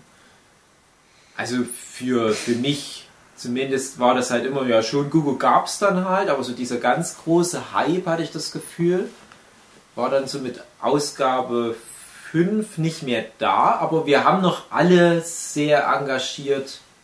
Was war denn 6 überhaupt? Das war der Band mit dem Piraten Der- schon Ape vorne. Ah, ja, ja, Ja, ja. Mm, Der Wobei, fünfte also war so der zwischen gelbe, 5 oder? und 6, da hat sich dann meine Vision auch so ein bisschen langsam zerbröckelt. Ähm, weil ich glaube, das war auch die Zeit, als mal der Comic Culture Verlag an uns äh, rangetreten ist. Ja, genau. Hm. Ähm, dass eventuell der an uns rantreten möchte, was ich persönlich nicht schlecht gefunden hätte von finanziellen Punkt aus, weil äh, Schon Gogo habe ja hauptsächlich ich finanziell getragen und durch Spenden von den Zeichnern. Wo- Was mir eigentlich auch immer unangenehm war, dass die Leute dann halt mir Geld zugeschickt Ich haben. musste dir echt mal mit Gewalt so einen 50-Euro-Schein in die Hand drücken. Ja. Hier, nimm jetzt, jetzt das Geld. Du verhungerst. ich Ich weiß noch, eigentlich immer ein schlechtes Gewissen gehabt, weil ich dachte, ja, eigentlich sollte ich das denn mal wieder zurückzahlen oder so. Aber eigentlich habe ich ja eigentlich auch kein Geld, weil ich halt nie was einnehme mit der Schon Gogo. Mhm. Weil die ganzen Ja, das Geschäftsmodell war komisch, dass du teilweise weniger, weniger verlangt hast, als es im Druck gekostet hat. Ja, aber die sollen's doch auch lesen. Und jetzt guck dir mal die ganzen Kids an, die verkaufen ihre Duchinshi für 30 Euro. 20 Seiten Comic, 30 Euro. Das gibt's ja wirklich, das ist so traurig. Naja. Ich weiß noch, dass das halt, genau, stimmt, jetzt wo du sagst, ey, dass der Comic Culture Verlag daran interessiert war, Ja. das zu veröffentlichen, dann halt aber die Fortsetzungsgeschichten beenden oder irgendwie sowas. Ähm, also es war irgendwie so, dass jeder Zeichner dann einen extra Vertrag bekommen Ah. hätte und dass man dann jeden Comic selber nicht, ich glaube für zwei Jahre nicht hat veröffentlichen dürfen. Was ähm, beim Dave ein bisschen blöd war, weil er ja seine Sachen dann immer bei Delphinium Prince rausgebracht Ja. hat. Und dann war halt so, ja, wenn der Dave nicht dann mitmacht, dann wollen die uns halt nicht. keiner mehr mitmachen. Ja, ich weiß noch, dass das halt im Forum zur Diskussion stand und ich da so eine richtig brennende Rede in Anführungsstrichen, halt einen einen Post geschrieben habe. Leute, das ist unsere Chance. Der Comic Culture Verlag. Es ist das Größte auf der Welt. Wir haben es jetzt, hätten wir es geschafft. Wir müssen das jetzt tun, diesen Schritt. Gibt's nicht mehr den Comic Culture Verlag. Ich weiß halt noch, dass ich mich halt auch scheiße gefühlt hatte in der Situation, weil ich halt. Also, man muss erstmal sagen, ich hatte da schon schlechte Erfahrungen gemacht mit dem Comic Culture Verlag. ich auch, dann später. Also auch eine kleine gute Erfahrung vielleicht, aber primär schlechte Erfahrung. Und ich hatte, ich wollte euch das nicht kaputt machen, indem ich sage, ja, aber ich habe mit denen dies und jene Erfahrung gemacht. Ich wollte, dass ihr die Erfahrung halt selber machen könnt. Nein, das klingt jetzt fies, aber es kann ja sein, das hing nur mit mir oder mit Delphinium Prince zusammen, dass da einige Sachen schief liefen. Aber mein Hauptproblem war, dass das dass die sehr unhöflich waren. Also wirklich beleidigend unhöflich. Und das fand ich nicht in Ordnung. Und ich, ich dachte ich habe euch nichts getan. Und äh, die, die hatten ja auch die, die MMC in Berlin veranstaltet. Und äh, die hatten mich da auch mal als, als Ehrengast eingeladen, haben mir Hotel bezahlt und hatten damals den Strubelpeter mitgefeatured und haben echt sich Mühe gegeben, dass der Strubelpeter sich gut verkauft. Und das war halt auf alle Fälle auf der Pro-Seite, dachte ich, ja, das sind coole Leute, aber im gleichen Atemzug kam halt auch immer was, was absolut nicht in Ordnung war, auch aus so einer professionellen Verlagssicht raus. Und ich wollte halt euch nur vorbereiten, Leute, nicht ganz so euphorisch in die Sache reingehen, guckt es euch wirklich erstmal genau an. Und mir war halt auch wichtig, dass euch bewusst ist, was ihr da teilweise für einen Wert habt und dass ihr euch nicht unter Wert verkauft. Und der Verlag ja, war ja auch nicht so groß, dass es sich jetzt so enorm gelohnt hätte. Und ich hatte halt auch versucht darauf hinzuweisen, ja, aber es sind einige bei euch dabei, die könnten, wenn sie es ein bisschen anders angeht, gerade in den zwei Jahren, um die es ja ging, pro äh, erschienenes Buch, vielleicht auch selber schon gut was auf die Beine stellen, so wie wir es zu, zu der Zeit mit Delphinium Prince gemacht hatten. Und ich habe ihr dann gesagt, ja, ich kann halt Super Epic War nicht ähm, den geben. Ich brauche das halt für mich. Und es hat sich halt auch bewahrheitet, dass das die richtige Entscheidung war, weil ich das bei Delphinium Prince auch sehr gut dann nochmal verkauft hatte. Und ich ja dann auch den Ecom-Preis dafür bekommen hatte. Das hätte ich ja nicht bekommen, wenn es weg gewesen wäre. Und ich habe ja auch gesagt, ja, wenn es daran scheitern sollte, dass, dass ich, wenn ich jetzt mit dem Comic nicht dabei bin, halt euch allen die Chance nehme. Natürlich mache ich dann für die einen Comic. Natürlich bin ich dann in dem neuen Projekt mit drin, dass ihr auch alle veröffentlichen könnt. Aber ich habe auch gesagt, ja, aber Leute, ist es euch das wert, dass ihr alle nur an mir dranhängt? So hier, also so, so, so ein Resteficken. Und überlegt euch das nochmal. Und es gab halt manche, die haben es so gesehen, manche haben es so gesehen, aber da kamen dann halt schon so mehr auch Gegenstimmen gegen den Comic Culture Deal. Und ich weiß nicht mehr genau, wie das dann. Also ich habe mich dann Scheiterte. dafür entschieden, dass wir dann einfach das Projekt weiter so machen und zusammenbleiben Mhm. Mhm. und dann halt gucken, dass wir das dann so weitermachen. Ja, also rückblickend würde ich auch behaupten, wir haben da nichts verpasst. Nee. Ich habe ich hab dann auch, glaube ich, nochmal ähm, mit entsprechenden Redaktionsleuten da kurz drüber gequatscht. Und da kam auch so raus, dass die auch von uns erwarteten, dass wir das alles im Prinzip selber weitermachen. Da dachte ich mir, ja, aber wo ist jetzt Ich wirklich damals der auch Vorteil? völlig falsch eingeschätzt. Das Verlag hat das so, Ja, naja. siehe Delphinium Prince. Ja, habe ich auch völlig überschätzt, was Delphinium Prince eigentlich ist. Nee, aber apropos schlechte Erfahrungen, es war dann ja später, da habe ich dann irgendeinen so Wettbewerb mitgemacht Ja. von denen, gewonnen und es hieß halt, ja, und dann macht ihr hier eine dreibändige Serie, der Gewinner kriegt das dann oder so. Ist halt nichts draus geworden. Hab die, glaube ich, Ja. zwei, dreimal angeschrieben, ja, hier, was ist denn das und so, ich habe doch den Wettbewerb gewonnen. Da hatten wahrscheinlich drei Leute mitgemacht. Und deswegen hatte ich das gewonnen. Also ich muss halt aber auch nochmal für den Verlag wirklich ein gutes Wort einlegen, weil sie ja vor allem die Marika Herzog Mhm. extrem gut gefördert haben und Ja. ihr halt auch geholfen haben, dann letztendlich bei Egmont unterzukommen und äh, viele gute Leute stehen halt mit dem Verlag in Verbindung. Ich will absolut nichts Schlechtes gegen den Verlag und die Leute, die mit dem Verlag zu tun haben, sagen. Ich will halt nur ganz grob deutlich machen, ähm, die Entscheidung, die damals halt anstand, war halt nicht so einfach zu treffen. Und ähm, das hing halt mit einigen Sachen, die mit dem Verlag zu tun haben, zusammen. Vielleicht hätte es auch in eine gute Richtung gehen können, aber naja, wir hatten ganz andere Probleme als das, behaupte ich mal. Und vor allem glaube ich halt dieses, dieses nachlassende Interesse so im Laufe der Zeit. Die, die schon Goku wurde immer mehr professionalisiert, der Durchschnitt der Geschichten wurde immer besser. Wir hatten am Ende ja, wie Michael schon sagte, vor allem Fortsetzungsgeschichten. Ich fand, es waren alles gute Fortsetzungsgeschichten, oder fast alles. Da gab es auch immer mal wieder die Newcomer, klar, die vielleicht auch dann die schwächeren Beiträge hatten. Aber gerade wenn man sich dann mal so die finalen Bände anguckt, muss da echt sagen, also da haben wir echt ein gutes Ding, haben wir gute Ausdauer bewiesen, wir hatten am Ende gute Qualität geliefert. Und das hat es auch nicht verdient, dass dann das Interesse auf dem geringen Niveau ausklang. Wobei, immer wenn ein neuer Band rauskam, der erste One auf die Bücher erstaunlich war. Gut, dann kam nach Peinliches Schweigen. Ich Und dann ging reden. Probleme, die es noch gab. Also ich hatte dann äh, 2010 noch einen Stalker, der mir auf den Sack ging, der immer gratis Bilder von mir haben wollte, was mich aufgeregt hat. Dann bin ich auch irgendwie nicht mehr so zum Zeichnen gekommen. Ich weiß auch gar nicht, was war. Darum ist bei in Band 6 eigentlich nur ich hab neun Seiten. Das Comic. fand ich total komisch, dass du als eigentlich der Chef davon nicht mehr zeichnerisch da so richtig beigetragen hast. Oder immer nur so ganz wenig. Und ich mir gedacht, was ist denn los da? Ja, vor allem, keine weil, Treasure Hunters halt immer wieder angeteasert wurde, immer wieder hieß, Ja, Treasure genau. Hunters, Treasure Hunters, naja. Ich dachte, jetzt kommt bald seine große, krasse, epische Endstory. Und dann kommt dann immer nur so, ja, nee, nächstes Mal dann Werbung für das oder sowas. Das war immer doof. Schade war das, fand ich das immer. Mach mal Treasure Hunters. Ja, ich, will- das Problem ist, ich habe eigentlich auch vor, das wirklich noch zu beenden.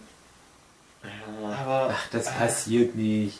Thema Geschichten, die wir angerissen haben. Ach, das sind so viele. Be ich werde auch mein Super Epic Boy wahrscheinlich leider nicht mehr beenden, obwohl ich bis vor noch zwei Monaten gesagt hätte, natürlich mache ich das, aber wenn man dann irgendwann mal im Ernst des Lebens angekommen ist, muss man mal sagen, ja, scheiß drauf. Und dann war eigentlich auch immer das, ähm, dass ich ja immer Freiwillige gesucht habe, die dann halt quasi einen redaktionellen Teil in der Show Gogo machen oder sonst irgendwelche äh, Arbeiten mitnehmen. Ist dann halt meistens auch nie was geworden. Ich habe es dann auch- immer selber auf den letzten Drücker machen dürfen. Ah, und dann kam halt bei 6 noch äh, so ein Punkt dazu. Ähm, wir hatten dann noch einen neuen Zeichner, der hat auch super Illustrationen gemacht, wo ich mich auch schon irgendwie gefreut habe, dass er seine Geschichte mit reinnimmt, dass auch über 50 Seiten waren. Hm. Ah, ich kann es ja sagen, der wird es eh nicht anhören. Ich Nee. hoffe, den kennt auch keiner mehr. Ähm, Yakuza. Yakuza Ja. Junior Crusaders. Mhm. Da habe ich mich irgendwie so drauf aufgehypt, weil der auch ständig auf Twitter gepostet hat, ja, das wird der beste Manga aller Zeiten. Echt? Hat er so. sowas geschrieben? Der hat sowas geschrieben. Oh nein. Und der ist halt auch irgendwie nur eine Woche vor der Konichi 2010 fertig geworden. Also ist es halt auch wieder kurz vor knapp in Druck gegangen. Mhm. Und es war so ein Rotz, dass ich mich da halt auch voll geschämt habe, dass ich da nicht Nein gesagt habe, dass wir den nicht da reinnehmen können. Ah nee, da kam ja noch eine andere Geschichte. Ja, Die keine Ahnung. Plagiatsgeschichte hing ja auch noch mit dran mit ihm. Könnt ihr euch da noch erinnern? Was? Der hatte so. Der, der hatte, glaube ich, so Promo-Zeugs, so Fanart-Zeugs da auf Animex hochgeladen, was halt auf diesen Comic verwies. Das sah total geil aus. Da stellte sich dann raus, dass er das halt abgezeichnet hat von irgendwas Japanischem. Und da gab es einen riesen Shitstorm. Das wurde auch immer so ein bisschen mit der Shonen Goku verbunden. Ist dann nicht so, oh, guck mal hier, die Shonen Goku, die unterstützt Plagiate. Das habe ich gar nicht mitbekommen. Na, sei froh. Das hat mich damals auch ganz schön angekotzt.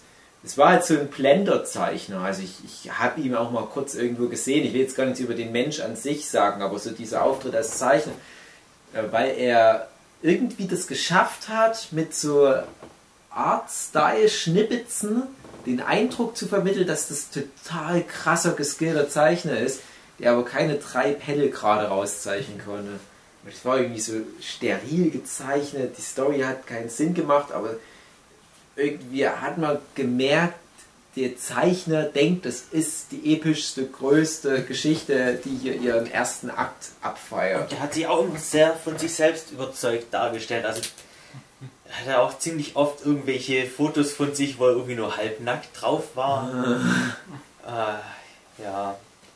Das war halt ein Fehler. Das war eigentlich so der Tropfen auf dem heißen Fass, warum es dann die schon Gogo jetzt nicht mehr geht, gibt. Ernsthaft jetzt. Aber davor gab es noch ein Problem. Ähm, und Ich musste jetzt lachen über Jochens Reaktion auf den Spruch Tropfen auf dem heißen Fass. Das heißt eigentlich Tropfen auf dem heißen Stein. Früher Tropfen, der das fast zum Überlaufen bringt. Genau. Aber entscheide dich. Schäferhund hat Gold im Mund. Der frühe Vogel fängt den Stein. Oh Mann! Ach, Schlechter! Mit dem Essen spielt man nicht, selbst wenn es die Wahrheit spricht.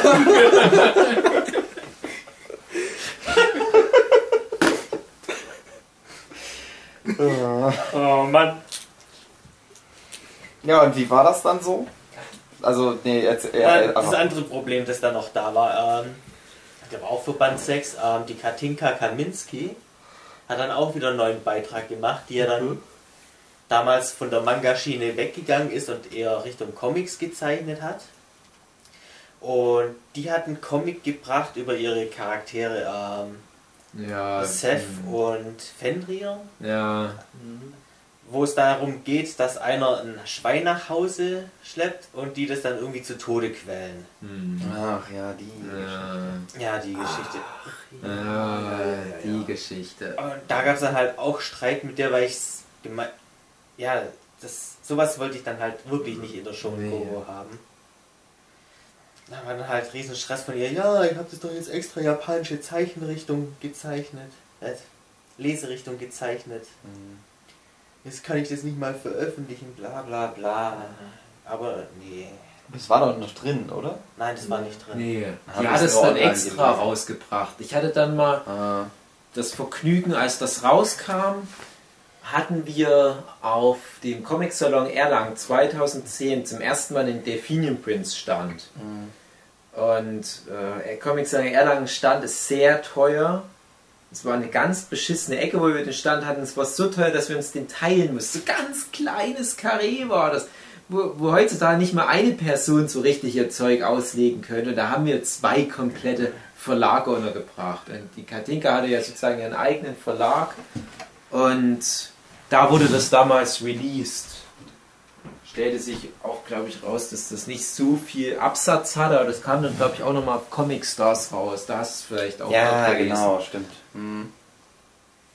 Ich glaube, die hatten da halt schon vor, da ein richtig krasses, großes Franchise aus diesem Stefan Fenrir zu machen, was halt über die Shon Goku halt angeteasert wurde und dann halt aber über den eigenen Verlag gemacht und was aber wahrscheinlich dann nicht so weit gekommen ist, sonst hätte man vielleicht auch mehr davon gehört. Die war dann auch fertig mit schon in Goku, oder? Also ich Mhm. glaube, die war relativ stinkig dann abgezogen. Ja. Glaube auch, ja. Schade. Ich habe auch nichts gegen sie persönlich, Nee. aber sowas passt halt echt nicht da rein. Nee. Ja, vor allem, dass man das dann halt nicht einzieht. Klar ist man dann ein bisschen angepisst, wenn man sagt, oh, ich habe auch so viel Mühe und Zeit reingesteckt. Aber dafür war das ja da, dass wir halt vorher die Geschichten besprechen. Ja. Äh, Und ähm, ein Thema, was damit zusammenhängt, was ich gleich mal mit reinhauen würde, ähm, Margarita Till. Könnt ihr euch da noch erinnern an das Problem? War das die bei O? Ja, Margarita Till, behaupte ich, ist bis heute, egal was sie aktuell macht, und ich glaube, sie hat schon seit vielen Jahren nichts mehr gezeigt. Die Legende sagt, sie hat dann irgendwann mal geheiratet und aufgehört mit Manga zeigen. Ist aber immer noch mindestens Top 10, was deutsche Manga-Zeichner anbelangt. Die war damals auf einem absolut international vorzeigbaren Niveau. Sie hatte aber ein paar spezielle Ansichten zum Thema Manga. Ähm, ich weiß nicht, ob die Geschichten stimmen. Ich will eigentlich keine Gerüchte streuen, aber ich, ich, ich bin der Meinung, das oft genug gehört zu haben, dass man vielleicht auch mittlerweile sagen kann, ja, wahrscheinlich stimmt so, weil ich es aus verschiedenen Quellen gehört dass sie auch regelmäßig mit großen Verlagen im Gespräch war bezüglich Vertragsabschlüssen und eigenen Werken. Sie aber immer solche speziellen Vorstellungen hatte, welche Themen sie bedient, dass die Verlage immer gesagt haben, ja, du bist eine tolle Storytellerin, du bist eine tolle Zeichnerin, aber diese Themen finden in Deutschland keine Zielgruppe. Dieses Projekt werden wir nicht machen. Kannst du uns nichts anderes anbieten? Und sie dann halt meinte, nein, das ist ihre Überzeugung. Sie will genau das machen. Zum Beispiel Comics über Feuerwehrmänner oder sowas. Ähm, und wenn sie sich da nicht einigen können, dann sorry, dann ist sie raus. Also kann man ja jetzt drüber streiten, ob die Einstellung gut oder schlecht ist. Also ich kenne es von mir als beruflicher Illustrator, es ist halt ein ständiger Annäherungsprozess. Beide Seiten müssen sich ständig annähern, sonst kommst du nie zu irgendeiner Veröffentlichung. Und sie stand immer als, als eine Zeichnerin, die aber sehr schonenmäßig zeichnete, auf unserer Shortlist für Leute, die wir anschreiben für den jeweils nächsten Band. Und sie hätte sich auch gefreut und es wäre auch ein extremer Qualitätsboost geworden. Wir hatten uns auch schon gefreut, Mensch, so eine krasse Zeichnerin. Aber da war ich im Prinzip der Grund, warum sie nicht mit in die Anthologie reinkam, weil meine Comics zu brutal waren und sie damit nicht leben konnte. Und ich kannte die Margarita ja auch viele Jahre lang privat, super nettes Mädel und äh, eine ganz tolle Zeichnerin, aber mit der Einstellung kam ich halt gar nicht zurecht, weil ich halt dachte, warum reduzierst du meine Comics darauf, dass da mal jemand seinen Arm verliert zum Beispiel oder dass da mal jemand in der Hälfte geteilt wird. Es ist immer noch ein Shonen-Manga. Nur weil du eine andere Vorstellung hast, was ein Shonen-Manga sein sollte, bedeutet das ja nicht, dass das allgemein hin so akzeptiert werden muss von allen. Ich habe mich damit halt nicht abfinden können. Und da gab es damals auch so Diskussionen, weil dann auch, glaube ich, ein paar Leute von den alteingesessenen Zeichnerkollegen sich dann auch so ein bisschen gegen meine Meinung gestellt haben, halt so gesagt haben, ja, aber Margarita Till sollten wir unbedingt drin haben. Ja, Dave, reiß dich mal zusammen. Ich bin da auch nicht so ein Freund davon. Und ähm, da habe ich mich teilweise halt auch so ein bisschen äh, angepasst oder habe es versucht, mich anzupassen. Äh, aber ich habe mich da auch schon sehr geärgert über dieses, dieses Klima oder über diese Themen, die wir auf einmal besprechen mussten, weil es damals auch noch gleichzeitig war mit der Katinka, die es noch brutaler haben wollte, wo ich dann sagte, okay, meine Brutalität ist okay, deine ist aber schon wirklich ein bisschen pervers. Ja? Und es war so ein nach allen Seiten irgendwie abwägen und ausschlagen und das Klima hat mir damals dann nicht mehr ganz so gut Das ist halt einfach der Unterschied. Bei dir ist das halt immer so ein bisschen Fun, Splatter. Ja, das halt muss man so ja mit alles in drin. Kontext setzen. Genau, und das, das, diese andere Geschichte, das war halt einfach nur so ein Tierquäler-Ding. Ja. So. Wobei ich Das auch sagen muss, die Margarete Till hat auch mal eine Review auf ihrem Homepage über die Show Gogo gemacht. Und dann irgendwie nur rüberkam, dass es halt irgendwie nur ein blutiger Scheiß war- sei. Mhm. Und ich habe sie dann auch mal extra angeschrieben, ob sie das vielleicht ein bisschen anders, weiß nicht, verpacken kann, weil ja nicht alle Geschichten Mhm. von dir geschrieben sind. Ja. Und äh, ja, sie war so nett und hat es dann halt nochmal umgeschrieben. Mhm. Also, ja, meine- das ist okay, aber Filecki-Sachen sind blödiger Scheiß. Nee, ich weiß nicht. Ich habe das damals gelesen. Wie gesagt, ich habe auch überhaupt kein Problem damit, dass sie das halt so kundtut. Es ist ja absolut okay, das so zu äußern. Und sie ist vielleicht anders, was, was ihre Lesebedürfnisse anbelangt. Aber ich fand es halt nicht in Ordnung, dass man das halt so reduziert auf was, was es vielleicht nur an der Oberfläche ist. Aber wo du das jetzt anreißt äh, von Leuten, die wir gern dabei gehabt hätten, aber dann doch nichts irgendwie draus geworden ist. Ähm, Hannes Radke hätte ich eigentlich Mhm. auch mal gern dabei Ja. gehabt. Aber ich glaube, da habe ich auch irgendwie ein Kommunikationsproblem, was mir auch letztens erst wieder eingefallen ist. Von wegen, ähm, wenn mich jemand fragt, ob er was mitbringen kann, ich sage, hey, hast du ein Richtmikrofon? Also ja. Dann denke ich eigentlich, er weiß, dass ich will, dass er ein Richtmikrofon mitbringt. Und dann bringt er keins mit, weil ich ihm nicht spezifisch gesagt habe, ja, bring doch dein Richtmikrofon mit. Mhm. Und ich habe das Gefühl, dass genauso äh, mit dem Hannes Radke lief. Und der Sean Gogo, weil ich glaube, du hast ihn mal angehauen und ich glaube, ich habe ihm auch Mhm. mal so über die Blume gesagt, er könne doch mal bei uns auch was rausbringen. Ist aber nie was geworden und dann stattdessen war er dann bei der Ja. Konkurrenzanthologie bei O drin, wo ich mich auch heute noch ein bisschen ärgere, ähm, ja, dass ich das nicht ordentlicher kommuniziert habe. Hey du Penner, fang bei uns an. Ausrufezeichen. Zeichne jetzt. Ich hätte ja immer gerne dabei gehabt Johann CV, aber das ist ja so ein Ja. Mythos, das hat man ja. Schon tausendmal geklärt. Den fand ich immer klasse. Auf jeden Fall Band 6, danach habe ich dann gesagt, nee, so kann es nicht weitergehen. Ich möchte Schluss mit dem Scheiß. schon Gogo ausmachen, äh, Schluss machen und vielleicht mit einer neuen Anthologie äh, alles besser machen. Mhm. Dann habe ich den Leuten gesagt, ja, die, die eine Fortsetzungsgeschichte haben, schaut, dass ihr die zum siebten Band beendet bekommt. Mhm. Oder es macht jemand anders weiter und es macht keiner an, kein anderer weiter. Und hat dann gesagt, ja, dann ist Schluss. Ich war da ganz traurig. Dann kam halt raus, ja, es schaffen nicht alle Leute, ihre Fortsetzungsgeschichte zum Band 7 fertig zu machen. Da habe ich gesagt, dann machen wir halt noch ein Band 7.2, weil ich gesagt habe, wir machen zum Nee, nee, nee, Band das habe ich gesagt. Was? Wir hatten nämlich so viel Material, da habe ich dann äh, äh, diese, diese zwei Teile, weil da gerade bei Harry Potter angekündigt wurde, dass sie den letzten Teil zwei Teile rausbringen. Da habe ich das ja als Scheiß geschrieben und ich weiß noch, dann kam glaube ich direkt von Rachid oder so zurück, nee, das ist eine Scheißidee. Dann kam es genau so raus und dachte, ha, okay, cool. Ja, aber das waren dann echt so viele Geschichten und ähm, ich weiß auch noch, dass dann so ein bisschen durchkam in unserem internen Zirkel, ja, und die, die nicht fertig werden, die können ja mal bei Delphinium Prince ihr Glück versuchen, ob sie es dort als Heftreihe beenden können. Da dachte ich, oh nein, nutzt nicht die ganzen Spannen zu uns. Nee. Nee, wir haben gar nichts weitergeführt bei Delphinium Prince, also, aber es hat auch niemand versucht. Wobei Stefan Scholz, der ja an den letzten paar Bänden auch noch mitgewirkt hat, der hat ja dann auch noch eine Veröffentlichung bei Delphinium. Aber eine andere. Nein, nein, nein, ich meine nur so angefangene Serien. Ach so, also sowas das du, Chicken King zum Beispiel, was ja schon bei Delphinium Prince lief, ist leider dann im Sande verlaufen, obwohl da sowohl Andy als auch Martin immer wieder Bock drauf hatten. Genauso wie ich übrigens. Mein Super Epic Boar, was ja damals auch gerade frisch preisgekrönt war, wo ich eigentlich sofort hätte weitermachen müssen, habe ich auch die Geschichte bis zum Schluss durchstrukturiert gehabt, nie fertig gezeichnet. Nur Hugi hat es geschafft, der hat dann wirklich Deckel drauf gemacht. Ich habe ja. Also, pass auf. Ich erzähle es jetzt, wie es ist. Endlich. Ich war ganz traurig, dass das wenden soll, soll, werden sollte. Aber ich habe halt gesagt, okay, wenn das jetzt endet, dann muss das mit dem allerkrassesten Scheiß enden, den es gibt auf der Welt.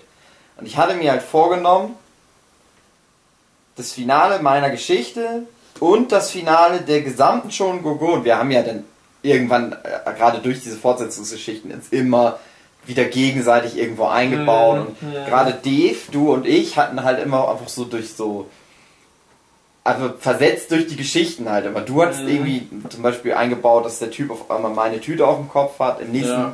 meiner Geschichte habe ich erklärt, wie ist der an die Tüte dran gekommen. Genau. Aber halt auch mit anderen Geschichten. Und ich habe halt gesagt, okay, ich mache das Ende meiner Geschichte und das Ende der Show Go Go. Und habe dann, was ich, ohne sogar mit dir zu sprechen, Michael, also ich habe halt dich auch ange... Ich habe dir das, glaube ich, aber auch erklärt. Habe dann halt wirklich alle einzeln angeschrieben, hier, passt mal auf, ich habe das vor.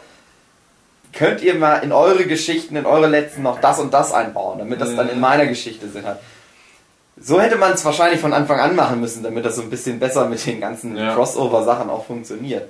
Wobei man sagen muss, ganz kurz, das haben wir auch manchmal versucht. Dann gab es halt Leute wie in Wieland, die dann auf einmal völlig gegen Strich Sachen da in diese Continuity Genau. reingehauen haben. Und es war eine Continuity. Wir, gerade wir zwei, haben uns echt bemüht, Mhm. dass das Sinn ergibt. Auch wenn man es vielleicht jetzt rückwirken, wenn man das sich nochmal anguckt, denkt man, ah, aber hä, Moment. Ja, das geht, aber. Das geht. Ja, nee, aber das Problem Es ist, ist dass halt noch wie weil das immer so zeitversetzt- ist. Ja, ja, Ja. also es kommen ja noch mehr Comics mit rein, die teilweise nicht mal in schönen Kunden veröffentlicht wurden. Aber es, es, es war auf alle Fälle sehr ambitioniert und, und wir hatten ja wirklich diese Idee mit dem Expanded Universe. Ich glaube, ähm, dass das dann als Philipp noch mit seinem Dreiteiler dazu kam, das hat auch super mit reingepasst. Aber das war Ich alles. weiß gar nicht mehr, war ich das, der dich dann gefragt hat, ob du vorhättest, ähm, also bei dir war das ja so, das war ja immer so ein paar Typen, gefragt. genau, ein paar Typen gehen immer ins Kino und gucken Genau. sich dann den Film an und das ist dann ja der Comic. Genau. Und ich habe dann, glaube ich, auch gefragt, hast du eventuell vor, die Typen, weil deine Geschichte war ja abgeschlossen, denn deine letzte Geschichte halt dann von den Typen handelt, die eigentlich immer nur ins Kino gegangen sind. Und so war das dann. Genau, ja, ich bin mir nicht mal sicher, ob ich das vorher überhaupt vorhatte oder ob das dann daraufhin entstanden ist. Keine Ahnung. Das ist, äh, die fällt ja völlig raus. Das war ja wie so ein. Na doch, das war vierte Wand durchbrechen. Beziehungsweise war das ja die Mhm. ganze Zeit so, dass die sich die Filme mal angeschaut haben und dann hat es halt mal komplett in der Realität gespielt. Ja. Mhm. Ach, stimmt.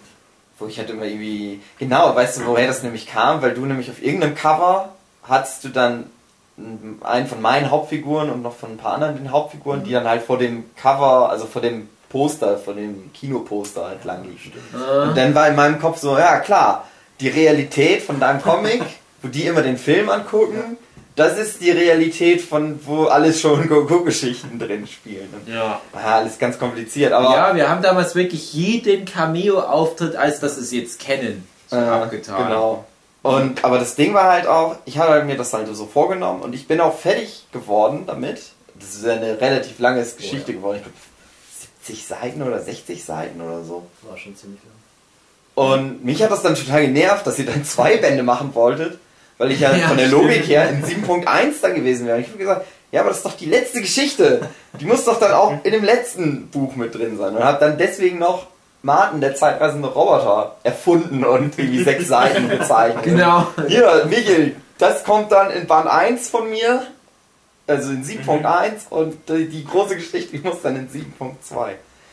Das war Aber- sehr episch, ja. Es war ambitioniert. Ich wollte wirklich alle Figuren damit anbauen, aber ich habe mich dann letztendlich auf die Hauptstories beschränkt, weil es einfach nicht mehr ging und auch der Geschichte so mittelgut getan hat. Also gerade das Go in den Wind, wenn du das heute liest, Ja, ja. ich glaube, die Leute checken das dann nicht mehr so richtig, warum dann jetzt Ja, das, so das, komische das Figuren ist halt das mit meinem Super Epic Poor leider auch. Also Super Epic Poor war ganz eng verzahnt mit Go In and Win, mit Dead of the Lost, mit ähm, Chicken King, ganz extrem. Also ich glaube, Mhm. Chicken King hat, die- hat die meisten Tie-Ins, die auch alle in Canon sind, die ich teilweise auch abgesprochen habe, beziehungsweise hat dann aber äh, der Andi als Autor halt so das wie, hey, das ist ja total cool und die Figur, an die hat er gar nicht mehr gedacht. Da hat er ja zum Beispiel in Chicken King immer in dem, in dem Chicken King Restaurant, um das es ging, so ein Hintergrundcharakter, der immer Kaffee getrunken hat. Und ich dachte, ja, das ist bei mir der große Martial Arts Meister, bei dem der Held in die Lehre geht. Und dann erzählst du halt eine Geschichte, wie der Martial Arts Meister mit dem Held von mir durch die Dimension reist, um Flints Monster zu bekämpfen, während im Hintergrund aber deine Geschichte weitergeht sozusagen. Und das war so gigantisch, hat aber funktioniert. Aber dann dachte ich wieder, wenn ich dann weitergezeigt habe, jetzt ist ja schon in den Kanon eingegangen, dass jetzt Entoman Oma Ilse trifft. Wie baue ich das jetzt mit ein? Und, und wenn du dann die Hefte so separat nimmst, reicht sie anscheinend nur für einen Ecom-Preis, aber es reicht nicht für Logik. Ja, und Go In and Win äh, sage ich ja bis heute. Es ist halt immer noch so ein total geiles Buch für mich, aber ich kann das ja auch kontextualisieren. Aber ich muss auch sagen, jetzt nach so etwa zehn Jahren hm, fällt es mir schon manchmal schwer, noch so genau nachzuvollziehen, wie war denn das? Warum rennt denn jetzt der Typ von Treasure Raiders hier rum? Es muss ja irgendwie kontextualisiert mit Michels Band 2 Beitrag sein. Schon gucke Band 2. Weil das ist zu viel. Es Also geht, zu es viel. geht halt doch so gerade so, weil ich damals immerhin schon so im Kopf hatte, ja, pass auf, die Geschichte geht bis zu dem Punkt und das, das Spoiler für Golden and Win, für die sechs Leute, die es jetzt noch nicht kaufen konnten, weil es sind nur noch sechs Bücher oder so, glaube ich, da. Oder 20, na, egal. Äh, es, das findet ja zum Schluss die Apokalypse statt. Mhm. So, und im Prinzip findet halt so dadurch im ganzen Shonen Gogo Universum die Apokalypse statt. Und also die Geschichte geht bis zu dem Punkt und dann siehst du halt nochmal so, ja, du hast halt unsere Helden und jetzt siehst du halt noch so, wie andere Leute darauf reagieren, auf die Apokalypse. Und dann hast du halt die aus Treasure Hunter, die halt gegen das Monster kämpfen, was dann halt nicht mal eigentlich das Monster aus der Apokalypse ist, sondern aus dem Lost, äh, and, nee, nicht Lost and Found, sondern Dead of the Dead of Lost, Dead, Dead of the Lost and Found. Wie halt aus dem Monster, was du halt, wenn du das äh, Go in Win liest, nicht checkst, dann denkt man halt einfach nur, ja, das ist halt einer von den ganzen krassen Apokalypse-Dämonen oder so. Ja, aber naja, okay, gut. Und ich glaube, das, das geht halt noch so gerade eben, aber es ist schon ein bisschen komisch. Naja. Aber ja, das war mein, mein, mein großer Plan. Weil ich da sehr mit viel Herzblut an der ganzen Mhm, Show ja. Go Go Ding Ich weiß ja noch, dass du da ziemlich geheimniskrämerisch getan hast. Du hast da schon immer deutlich gemacht, ja Leute, vertraut mir, das wird geil. Es wird geil. Und ich habe da auch nicht dran gezweifelt. Du hattest halt den, den, den ersten Teil von Go In and Win in der 4, hast du mich halt komplett überzeugt. Der zweite war auch wieder gut, aber es hat halt nicht nochmal diesen Überraschungseffekt bei mir gehabt. Und dann hast du aber in Band 3, also in, in deinem dritten Kapitel, also in, in, in Band 6 von Shun Gogo, hast du das erste Mal so richtig gecrossovert, weil du da nämlich diese Tütengeschichte, glaube ich, erklärt hast. Und da dachte ich, wie geil, wie geil. Und da habe ich erst mal so richtig erkannt, wie krass das Potenzial dieses Crossovers sein kann, weil du es halt wirklich so gut gemacht hattest. Das hat mir schon wieder so richtig, richtig, richtig gut gefallen. Und dachte ich, okay, der Hugi, der versteht das. Der Hugi ist halt auch so ein Nerd, der sich wirklich um die Continuity kümmert. Ja, wir hatten ja dann auch so Studieren mit drin, Super Mario Crossover, die ja auch immer gut funktioniert haben. Wo du dann teilweise, ohne dass du meine Sachen gesehen hast, schon gut herleiten konntest, was passiert. Und ich dachte, ja, okay, auf den Punkt. Ja, du musst, äh, man muss einfach nur darauf gucken, dass du nicht der eigentlichen Geschichte widersprichst. Genau, und das ist bei vielen halt ein Problem gewesen. Also Spätestens wenn dann Harlequin sagt, ich bin krasser als Entoman. Nein, bist du nicht. Eine Figur aus einem der Comics. Ja, Du musst dann einfach so ein paar Fakten, die da festgelegt sind, musst du dann halt als gegeben Ja, hinnehmen. ja So, genau. genau. halt so. Du, musst, du musst den anderen Geschichten ihren Raum lassen und du darfst halt die anderen Geschichten nicht komplett umdrehen oder da irgendwelche Sachen reinbringen, die wirklich nur einem Autor vorbehalten sein sollten. Ja. Naja, also ich dachte mir halt dann auch immer mal, wenn es dann mal so, wenn meine Serie noch abgeschlossen ist, wenn Chicken King abgeschlossen ist und dann wenn wir mal noch von Philipp sein Dead of the Lost vielleicht nochmal so irgendwie wo reinquetschen, weil es ja nur drei Kapitel waren, die ein bisschen kürzer waren. Wenn der Michael noch sein Treasure Riders irgendwann mal separat fertig macht, dann hätte man mal wie so eine Shun Goku Best of Library gemacht, wo du dann so fünf Bücher hast, sage ich mal. Aber wenn du die alle liest, dann verstehst du zumindest diese Kernhandlung von diesem Expanded Universe. Shikoku Earth und so weiter. Das kann man ausklammern. Leute, falls ihr gerade nach Shikoku Earth sucht, das gibt's nicht mehr. Ist aber auch nicht so schlimm. Nein, Shikoku Earth ist schon auch geil. Ja, aber da waren aber viele Geschichten in der Shonen Goku, die dann halt nicht in diesem Kontext drin waren, die aber halt für mich auch dadurch aus dem Fokus irgendwann mal verschwunden sind. Es sind aber Also, auch Leute, die immer bloß meistens für ein Band mal da waren. ja, die teilweise aber auch so Ansätze von Fortsetzungsgeschichten reingebracht haben, wo man dann dachte, ah, Ne, hättest du mal lieber gelassen. Das war ja eigentlich von Anfang an schon eine Totgeburt. naja. Es war immer mal coole Kurzgeschichten. Ich weiß ja noch, bei Stefan gab es auch so ein bisschen Aufregung. Der hat ja, glaube ich, in beiden der letzten Bände seine Geschichten. Ja. Wobei ich ihn eigentlich auch schon früher hätte drin haben wollen. Mhm. Weil er war ja auch schon quasi eine kleine Animex-Berühmtheit mit seinem Oversoul. Mhm. Und er hat ja auch irgendwie Bock, aber dann hat es doch nicht, Nicht nicht wegen seiner Ausbildung genug. geklappt. Und er hatte ja auch recht kontroverse Stoffe abgeliefert, soweit ich mich erinnern kann.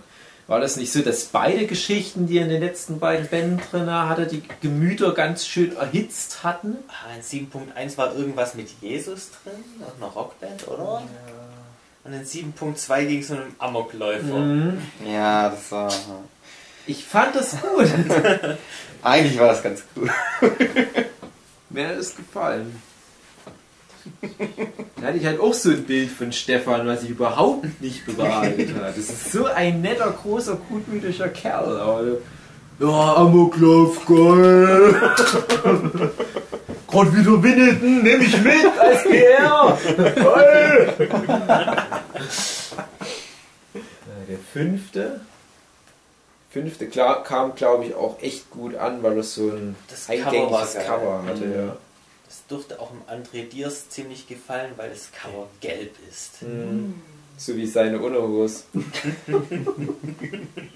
Nein, das war der Superheldenband, genau. Da war, glaube ich, auch der letzte Trasher an. Das ist nur so ganz kurz wie so eine Lese. Nee, nee, in Band oder? 6 ist der letzte. Ach, da. Ja. War das da, wo nur so ein paar Seiten drin Ja. waren? Ja. Ja, längere Geschichte von Maximko, die eigentlich auch nicht zum Thema passt. Ich habe mich immer sehr bemüht, dieses Superhelden-Thema mit reinzunehmen oder dann halt Piratenthema oder was es noch so alles gab. Ja, aber das Gefühl gehabt, die meisten haben sich da nicht so drum geschert. Ich hatte ja einen. Fun Fact noch in Band Mhm. 6. Ähm, wir haben ja vorhin mal über diese Holländerinnen, die Ja. wir auf Mhm. dieser Con in Wuppertal getroffen haben, die habe ich dann auch mal angeschrieben und die haben ja dann auch noch eine Geschichte beigetragen. In Band 6. Die ich eigentlich auch ganz unterhaltsam fand, auch wenn die anscheinend ein paar Seiten vertauscht Ja, haben.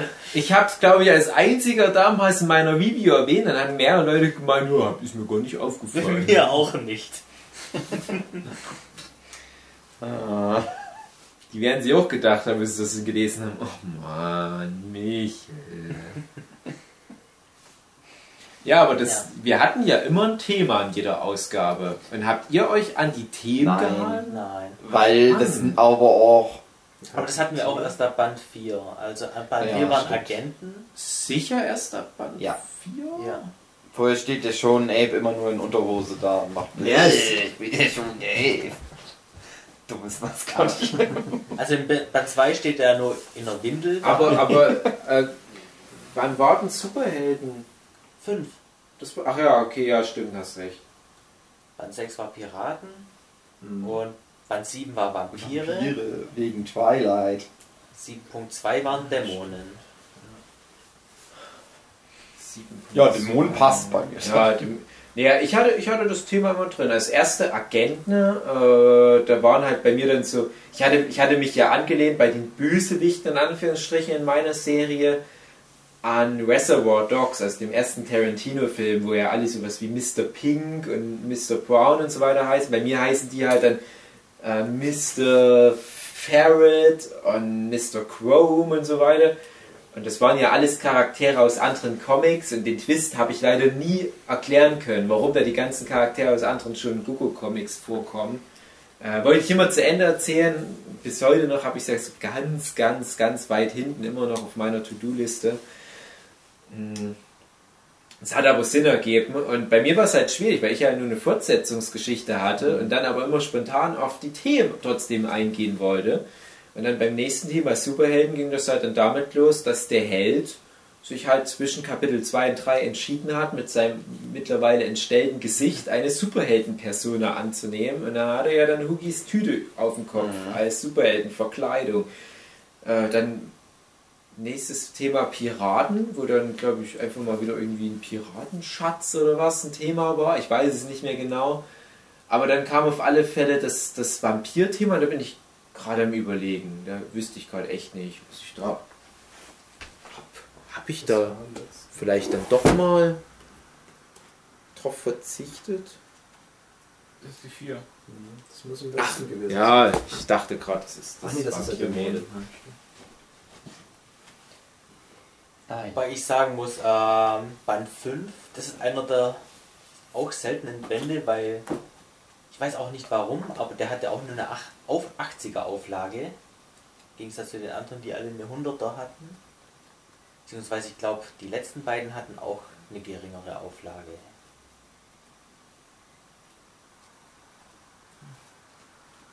Ja, Cool. Kann sein. Fun Fact. Halt in der verantwortlich war. Ich wollte noch irgendwas sagen, aber ich weiß nicht mehr.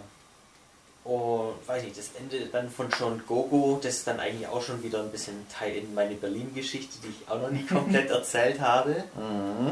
Äh, aber ich kann ja mal ein bisschen anreißen für die Rei- Geschichte, die ich irgendwann mal erzählen Genau, werde. reiß mal an, weil du sollst dir irgendwann dann mal in dem Podcast traumatische Erlebnisse ohne Medienbezug erzählen.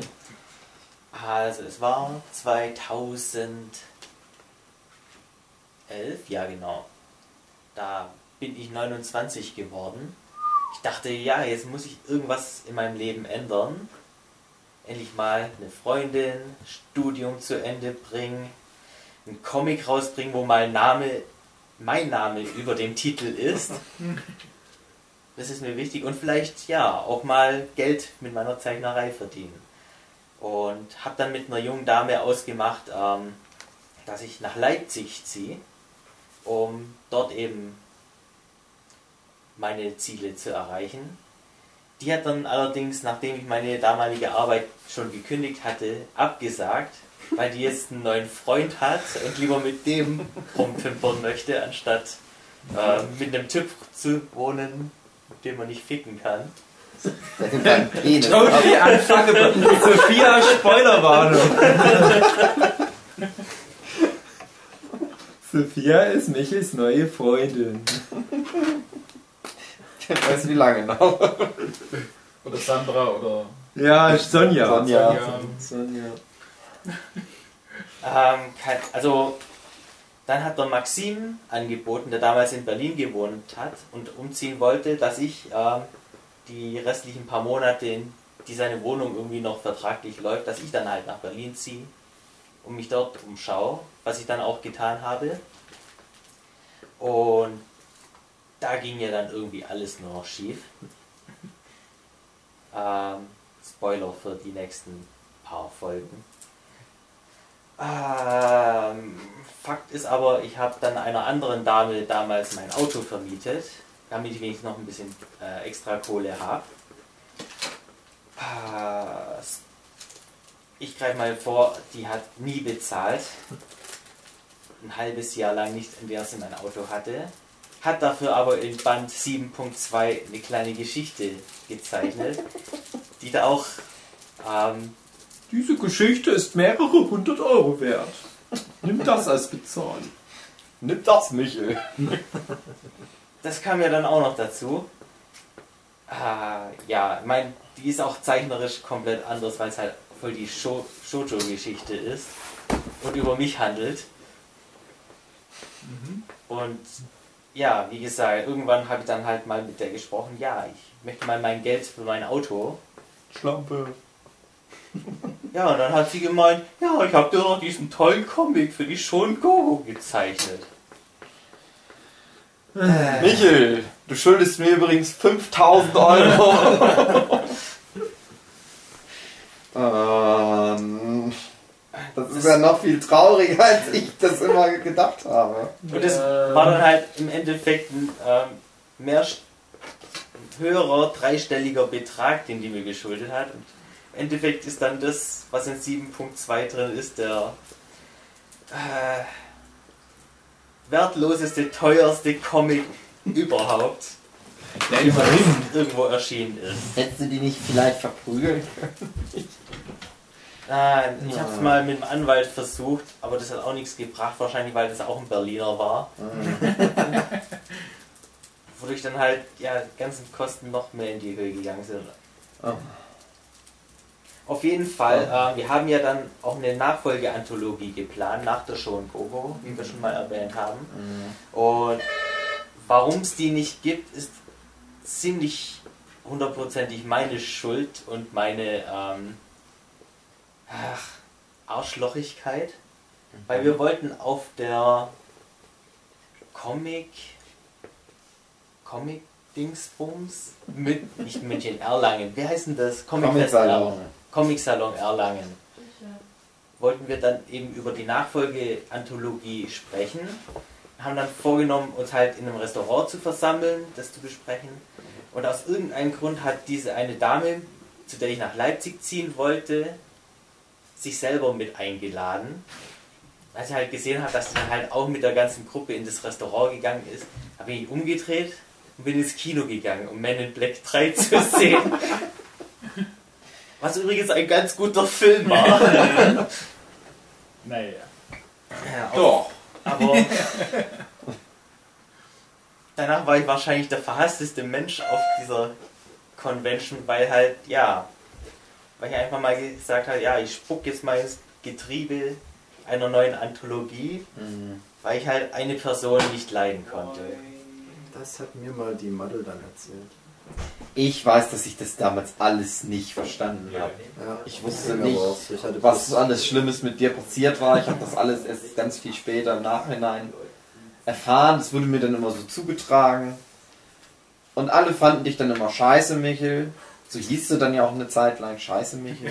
Ist denn nicht auch noch irgendwie Aber ich habe immer gedacht, ach, der arme Tür Michel. Eis auf dem Kopf von bestimmten Personen gelandet? Ja, das kommt auch noch dazu. Und da ist, waren ja dann noch parallel später gleichzeitig Sachen mit dem Chef von Delphinium Prince und der, Der gerade übrigens Person. gekommen ist und dazu ja was erzählen könnte. Könnte, wenn er will, aber braucht er ja nicht. Aber äh, ja, das war das. Und da muss ich halt auch sagen, und dann hatte ich dann halt auch äh, danach lange Zeit auch selber gar keinen Bock mehr überhaupt was zu zeichnen. Und der einzige Grund, warum ich jetzt wahrscheinlich hier bin und überhaupt Oh, noch meine Webcomics mache und so, weil Dave mich einmal angeschrieben hat, äh, Michael, was soll die Scheiße? das Komm auch. zurück. Mach doch mal wieder was. Ja, lass uns doch mal was zusammen machen. Komm her, wir zeichnen was. Dann, ja, weiß nicht. Also ohne diesen Workshop würde ich jetzt wahrscheinlich auch überhaupt nicht mehr zeichnen. Hier sitzen, sondern. Stimmt, da fing das auf jeden Fall los, dass du immer diese sehr Depri-Persona hattest. Ja, da war ich Für alle. auch ziemlich depri.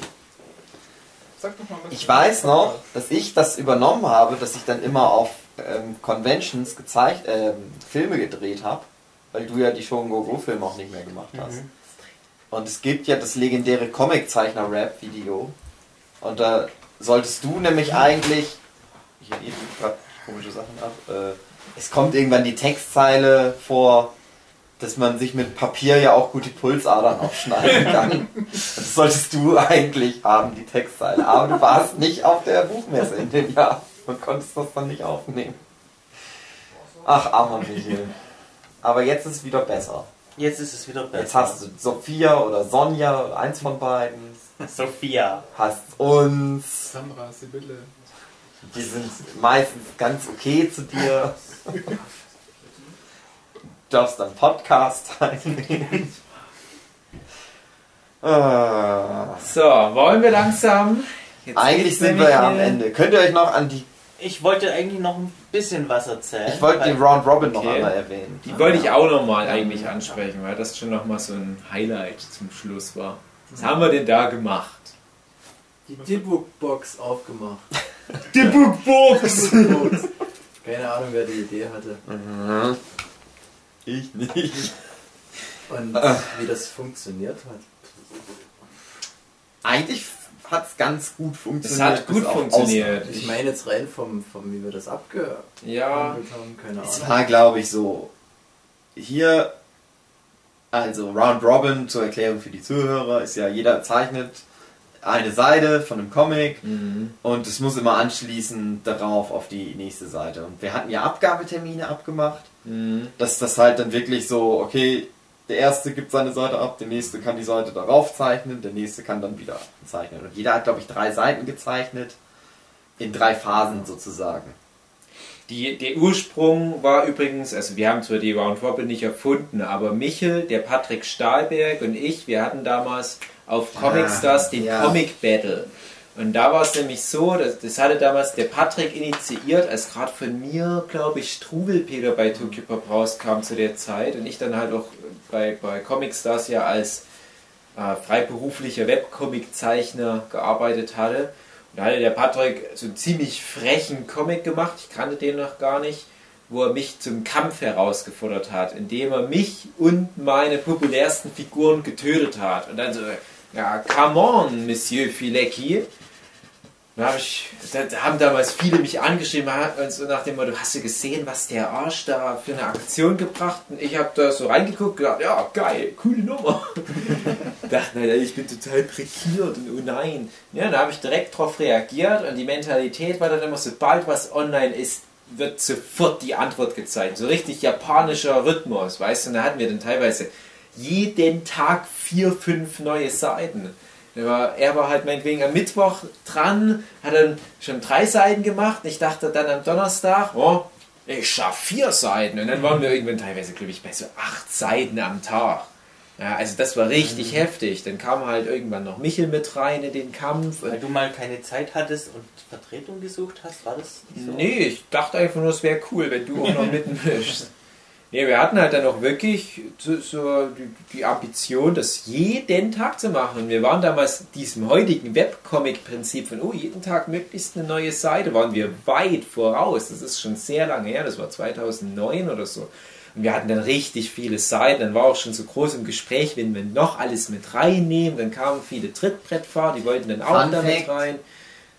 Ihr hattet mich dann schon mal angefragt, dass ich nämlich auch mitmachen sollte. Ja. Und eine der ersten Gags, die ich mir dann überlegt hatte, weil ich wäre dann ja mit Joe, dem Elefanten, dann aufgetaucht, ist dann einer der ersten Gags für das äh, Heft geworden, also für die Serie Elefanten. Mhm. Weiß ich immer noch.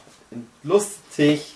Haha, okay, weiter. gibt es leider auch keine, keine irgendwie gebundene Version so richtig von dem Comic, weil leider Patricks Seiten mal alle zerstört wurden bei, ich glaube, einem Rohrbruch und er dann halt auch nicht die, die Daten in ausreichender Auflösung hatte. Auf, aus, Viele Auflösung. Ja, aber die Auflösung, die ich Auflösung. gucken. Ich habe leider auch sonst nur meine Seiten, die hätte ich in guter Auflösung. Ich weiß nicht, wie es bei mich aussieht. Wir haben dann auch mal angefangen, dann noch so einen finalen Story-Arc anzufangen, haben den nicht beendet. Ist egal, aber wir haben da halt gemerkt, das Prinzip funktioniert. Wir haben halt damals den Story-Arc nicht beendet, weil Patrick halt diesen Rohrbruch hatte. Das war halt äh, göttliche Gewalt. Liebe Gott wollte diese Blasphemie nicht mehr auf Comicstars lesen. ne? Hektik kam ja dann auch noch dazu. Ja, stimmt. Hektik auch ein sehr guter Zeichen, der in der schönen Gogo mal drin war. Ja, und dann haben wir das halt abgebrochen leider, haben aber gesagt, ja, aber das war cool, es hat uns allen Spaß gemacht, komm, wir übertragen das jetzt einfach auf, auf schon Gogo. Wir haben ja jetzt die Kapazitäten wieder frei und es hat auch ganz gut funktioniert. Und jeder Zeichner hatte zwei Seiten und es ging, es wurde, glaube ich, ausgewürfelt, wer welchen Beitrag hat. Alle, die mitmachen wollten, mussten, haben dann halt eine Nummer bekommen. Ich war, glaube ich, immer so Nummer 4. Und dann waren wir halt, ähm, ich weiß gar nicht, wie viele Zeichen das insgesamt waren, zwölf, Waren so einige. grob geschätzt. Dann war, wenn man Nummer 4 war, da war man dann halt auch der 16. Weil es dann wieder von vorn losging. Und ich glaube, der Hugi hatte auch da die letzte Seite, oder? Die letzte Und, Seite. Ja. Wo ich mich immer noch bis heute frage, ob das Zufall war oder 14 ob Zeichner. Michel, der das ja angeblich ausgewürfelt hat, äh, das einfach absichtlich so gemacht hat. Das ist ein cooler Zeichner. Das zum Schluss diese letzte Ja. Seite gekriegt. Ich weiß ja, dass du gut humorvolle Enden machen kannst. Mhm. Waren alle tot. ja. Also in Comic-Form, nicht in Podcast-Form Ja. leider.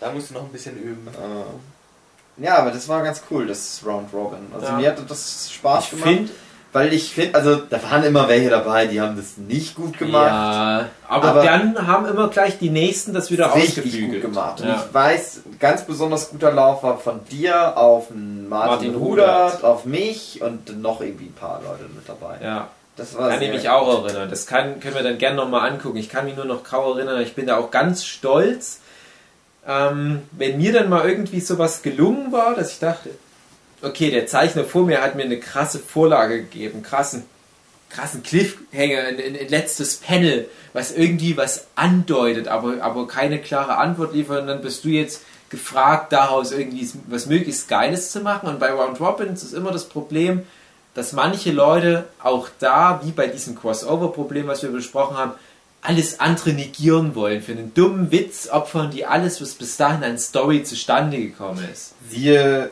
eine Round Robin, die wir dann mal bei einem Workshop gemacht haben. Ja. Das ist nicht so gut alles Wo funktioniert. sie überhaupt nicht geklappt Aber hat. trotzdem gute Geschichten. bei Round Nein. Robin. Doch. Doch. Keine Doch. guten Geschichten, einfach nur interessante Anekdoten, die sich darum entsponnen. Aber was wir gemacht haben, ist schlimmer als Hitler. Hitler hat zumindest keine Round Robins versaut. Ja, und Ja, und, und, und da war ich halt echt auch der Meinung, das ist schon fast Kunst gewesen. Also klingt jetzt ein bisschen übertrieben, aber wir haben generell mit der Shonen Goku viel gerissen. Wir haben, wir haben viele coole Sachen immer wieder gemacht. Die Nachwuchsförderung, so dieses gegenseitige Feedback-Ding, diese Convention-Auftritte, die wir hatten, all sowas. Äh, Aber das war halt nochmal so ein, so ein Anspruch, den wir an unser Produkt hatten und was wir auch echt gut hinbekommen haben. Weshalb ich mich auch ehrlich gesagt immer geärgert habe, dass das nie irgendwie wahrgenommen wurde, zum Beispiel vom Ecom Independent Comic Preis. Jetzt nicht als Kritik, so von wegen Jammer, ne, wir hätten eigentlich einen Preis verdient.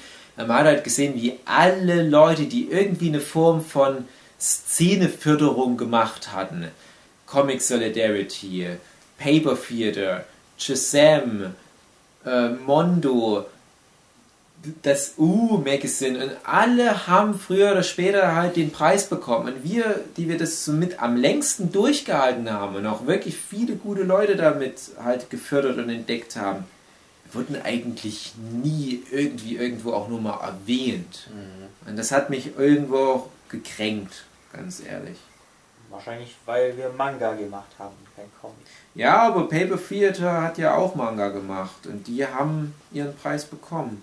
Und ich finde, das ja, ist vielleicht ein bisschen hart, aber ich finde halt, Paper Theater hat vielleicht dann letzten Endes weniger Impact hinterlassen. Das ist vielleicht jetzt, na gut, kann ich schlecht einschätzen, aber hängt natürlich auch mit meiner persönlichen Ja. Sicht auf die Sache zusammen, aber Shun Goku hätte irgendwie was verdient. Irgendjemand hätte darüber mal berichten müssen. Das ist einfach, fand ich, das, das wäre die Pflicht gewesen von, von der Comic-Journalie zum Beispiel. Oder Rezensenten und so weiter. Naja, schade. Nachfolgeprojekt des Shonen Phalanx. Wollen wir da auch noch kurz anreißen? Nee. Ja, ich denke, das können wir mal separat erzählen, wenn wir vielleicht mal generell über die Workshops quatschen. Okay, dann Mhm. äh, quatsche ich noch kurz, äh, wie es bei mir weiterging. Ähm, 2014 habe ich ja endlich mal geschafft, Apfel, was ja mein laufender Webcomic ist, auch als Buchform rauszubringen. Endlich mal ein Comic, wo mein Name über dem Titel das steht. echt dein erster Comic ist, wo der Name drüber steht. Ja. Also was wirklich nur so Ja, komisch. eigentlich traurig, Ein oder? bisschen traurig. Und Aber danach hatte ich dann manche schon, Dinge brauchen Zeit, Michael. danach hatte ich dann auch wieder so ein bisschen Bock, Bücher zu machen und habe dann ähm, mal die alten schon Gogo-Leute, mit denen ich noch ein bisschen Kontakt hatte, angeschrieben und gefragt, hey, kann ich eure Lieblingsgeschichte, die ihr gezeichnet habt, äh, in einem Special einbauen? Mhm. dann, Da war ich ein bisschen traurig, weil ich ja gesagt habe, naja, Golden Wind gibt es ja schon als Buch komplett. Und ein Kapitel davon macht so simpelmäßig Sinn. Aber dann. Achso, ja genau, Martin ist da. dann habe drin. ich, ist Martin, der Zeitreisende Roboter, die Zeitreis drin. Geil. Von äh, Flint war dann ja Thieves aus Genau. Band 2. Warum nicht äh, das aus Band 3? Das, Das war Band 3. das war diese Mafia-Geschichte. Ich meine, Thieves ist auch nicht schlecht. Ja, ich fand alles scheiße. Egal, alles rotzen das. Bei- Habe ich die bei- Daten gerade auf dem PC. Ich meine, bei Dave war es eigentlich auch fast klar, dass es äh, der Big Mhm, L wird, weil ja. ja. alles andere ja riesige Fortsetzungsgeschichten Gedöns ist. Mhm. Ähm, bei Martin der hat sich äh, auch Chicken King 1 ausgesucht, weil er Hackenslay, ja wie äh, beim Flint, das hat ihm auch nicht mehr gut gefallen. Und ja, das könnt ihr jetzt bei Amazon kaufen. Für nur 9 Euro. Habe ich schon erwähnt, dass dieser Podcast vom Schon Go Go Special ähm, gesponsert ist. Nee, das hatte ich rausgeschnitten, glaube ich. ah, Ah, das nächste Mal, wenn ihr beim Stand seid und das Stichwort ähm, Nerdshit sagt, dann bekommt ihr 10% auf alle schon Gogo-Produkte, die ich da habe. cool.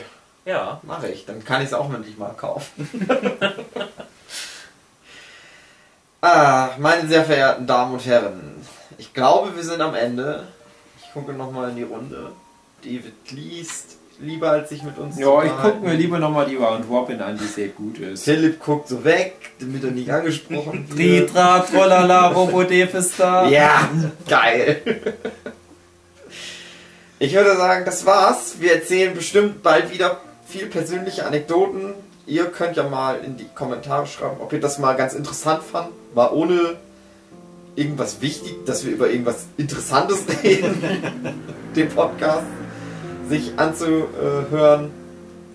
Und ich würde sagen, bis nächste Woche. Thema weiß ich wie immer noch nicht. Vielleicht Stranger Things.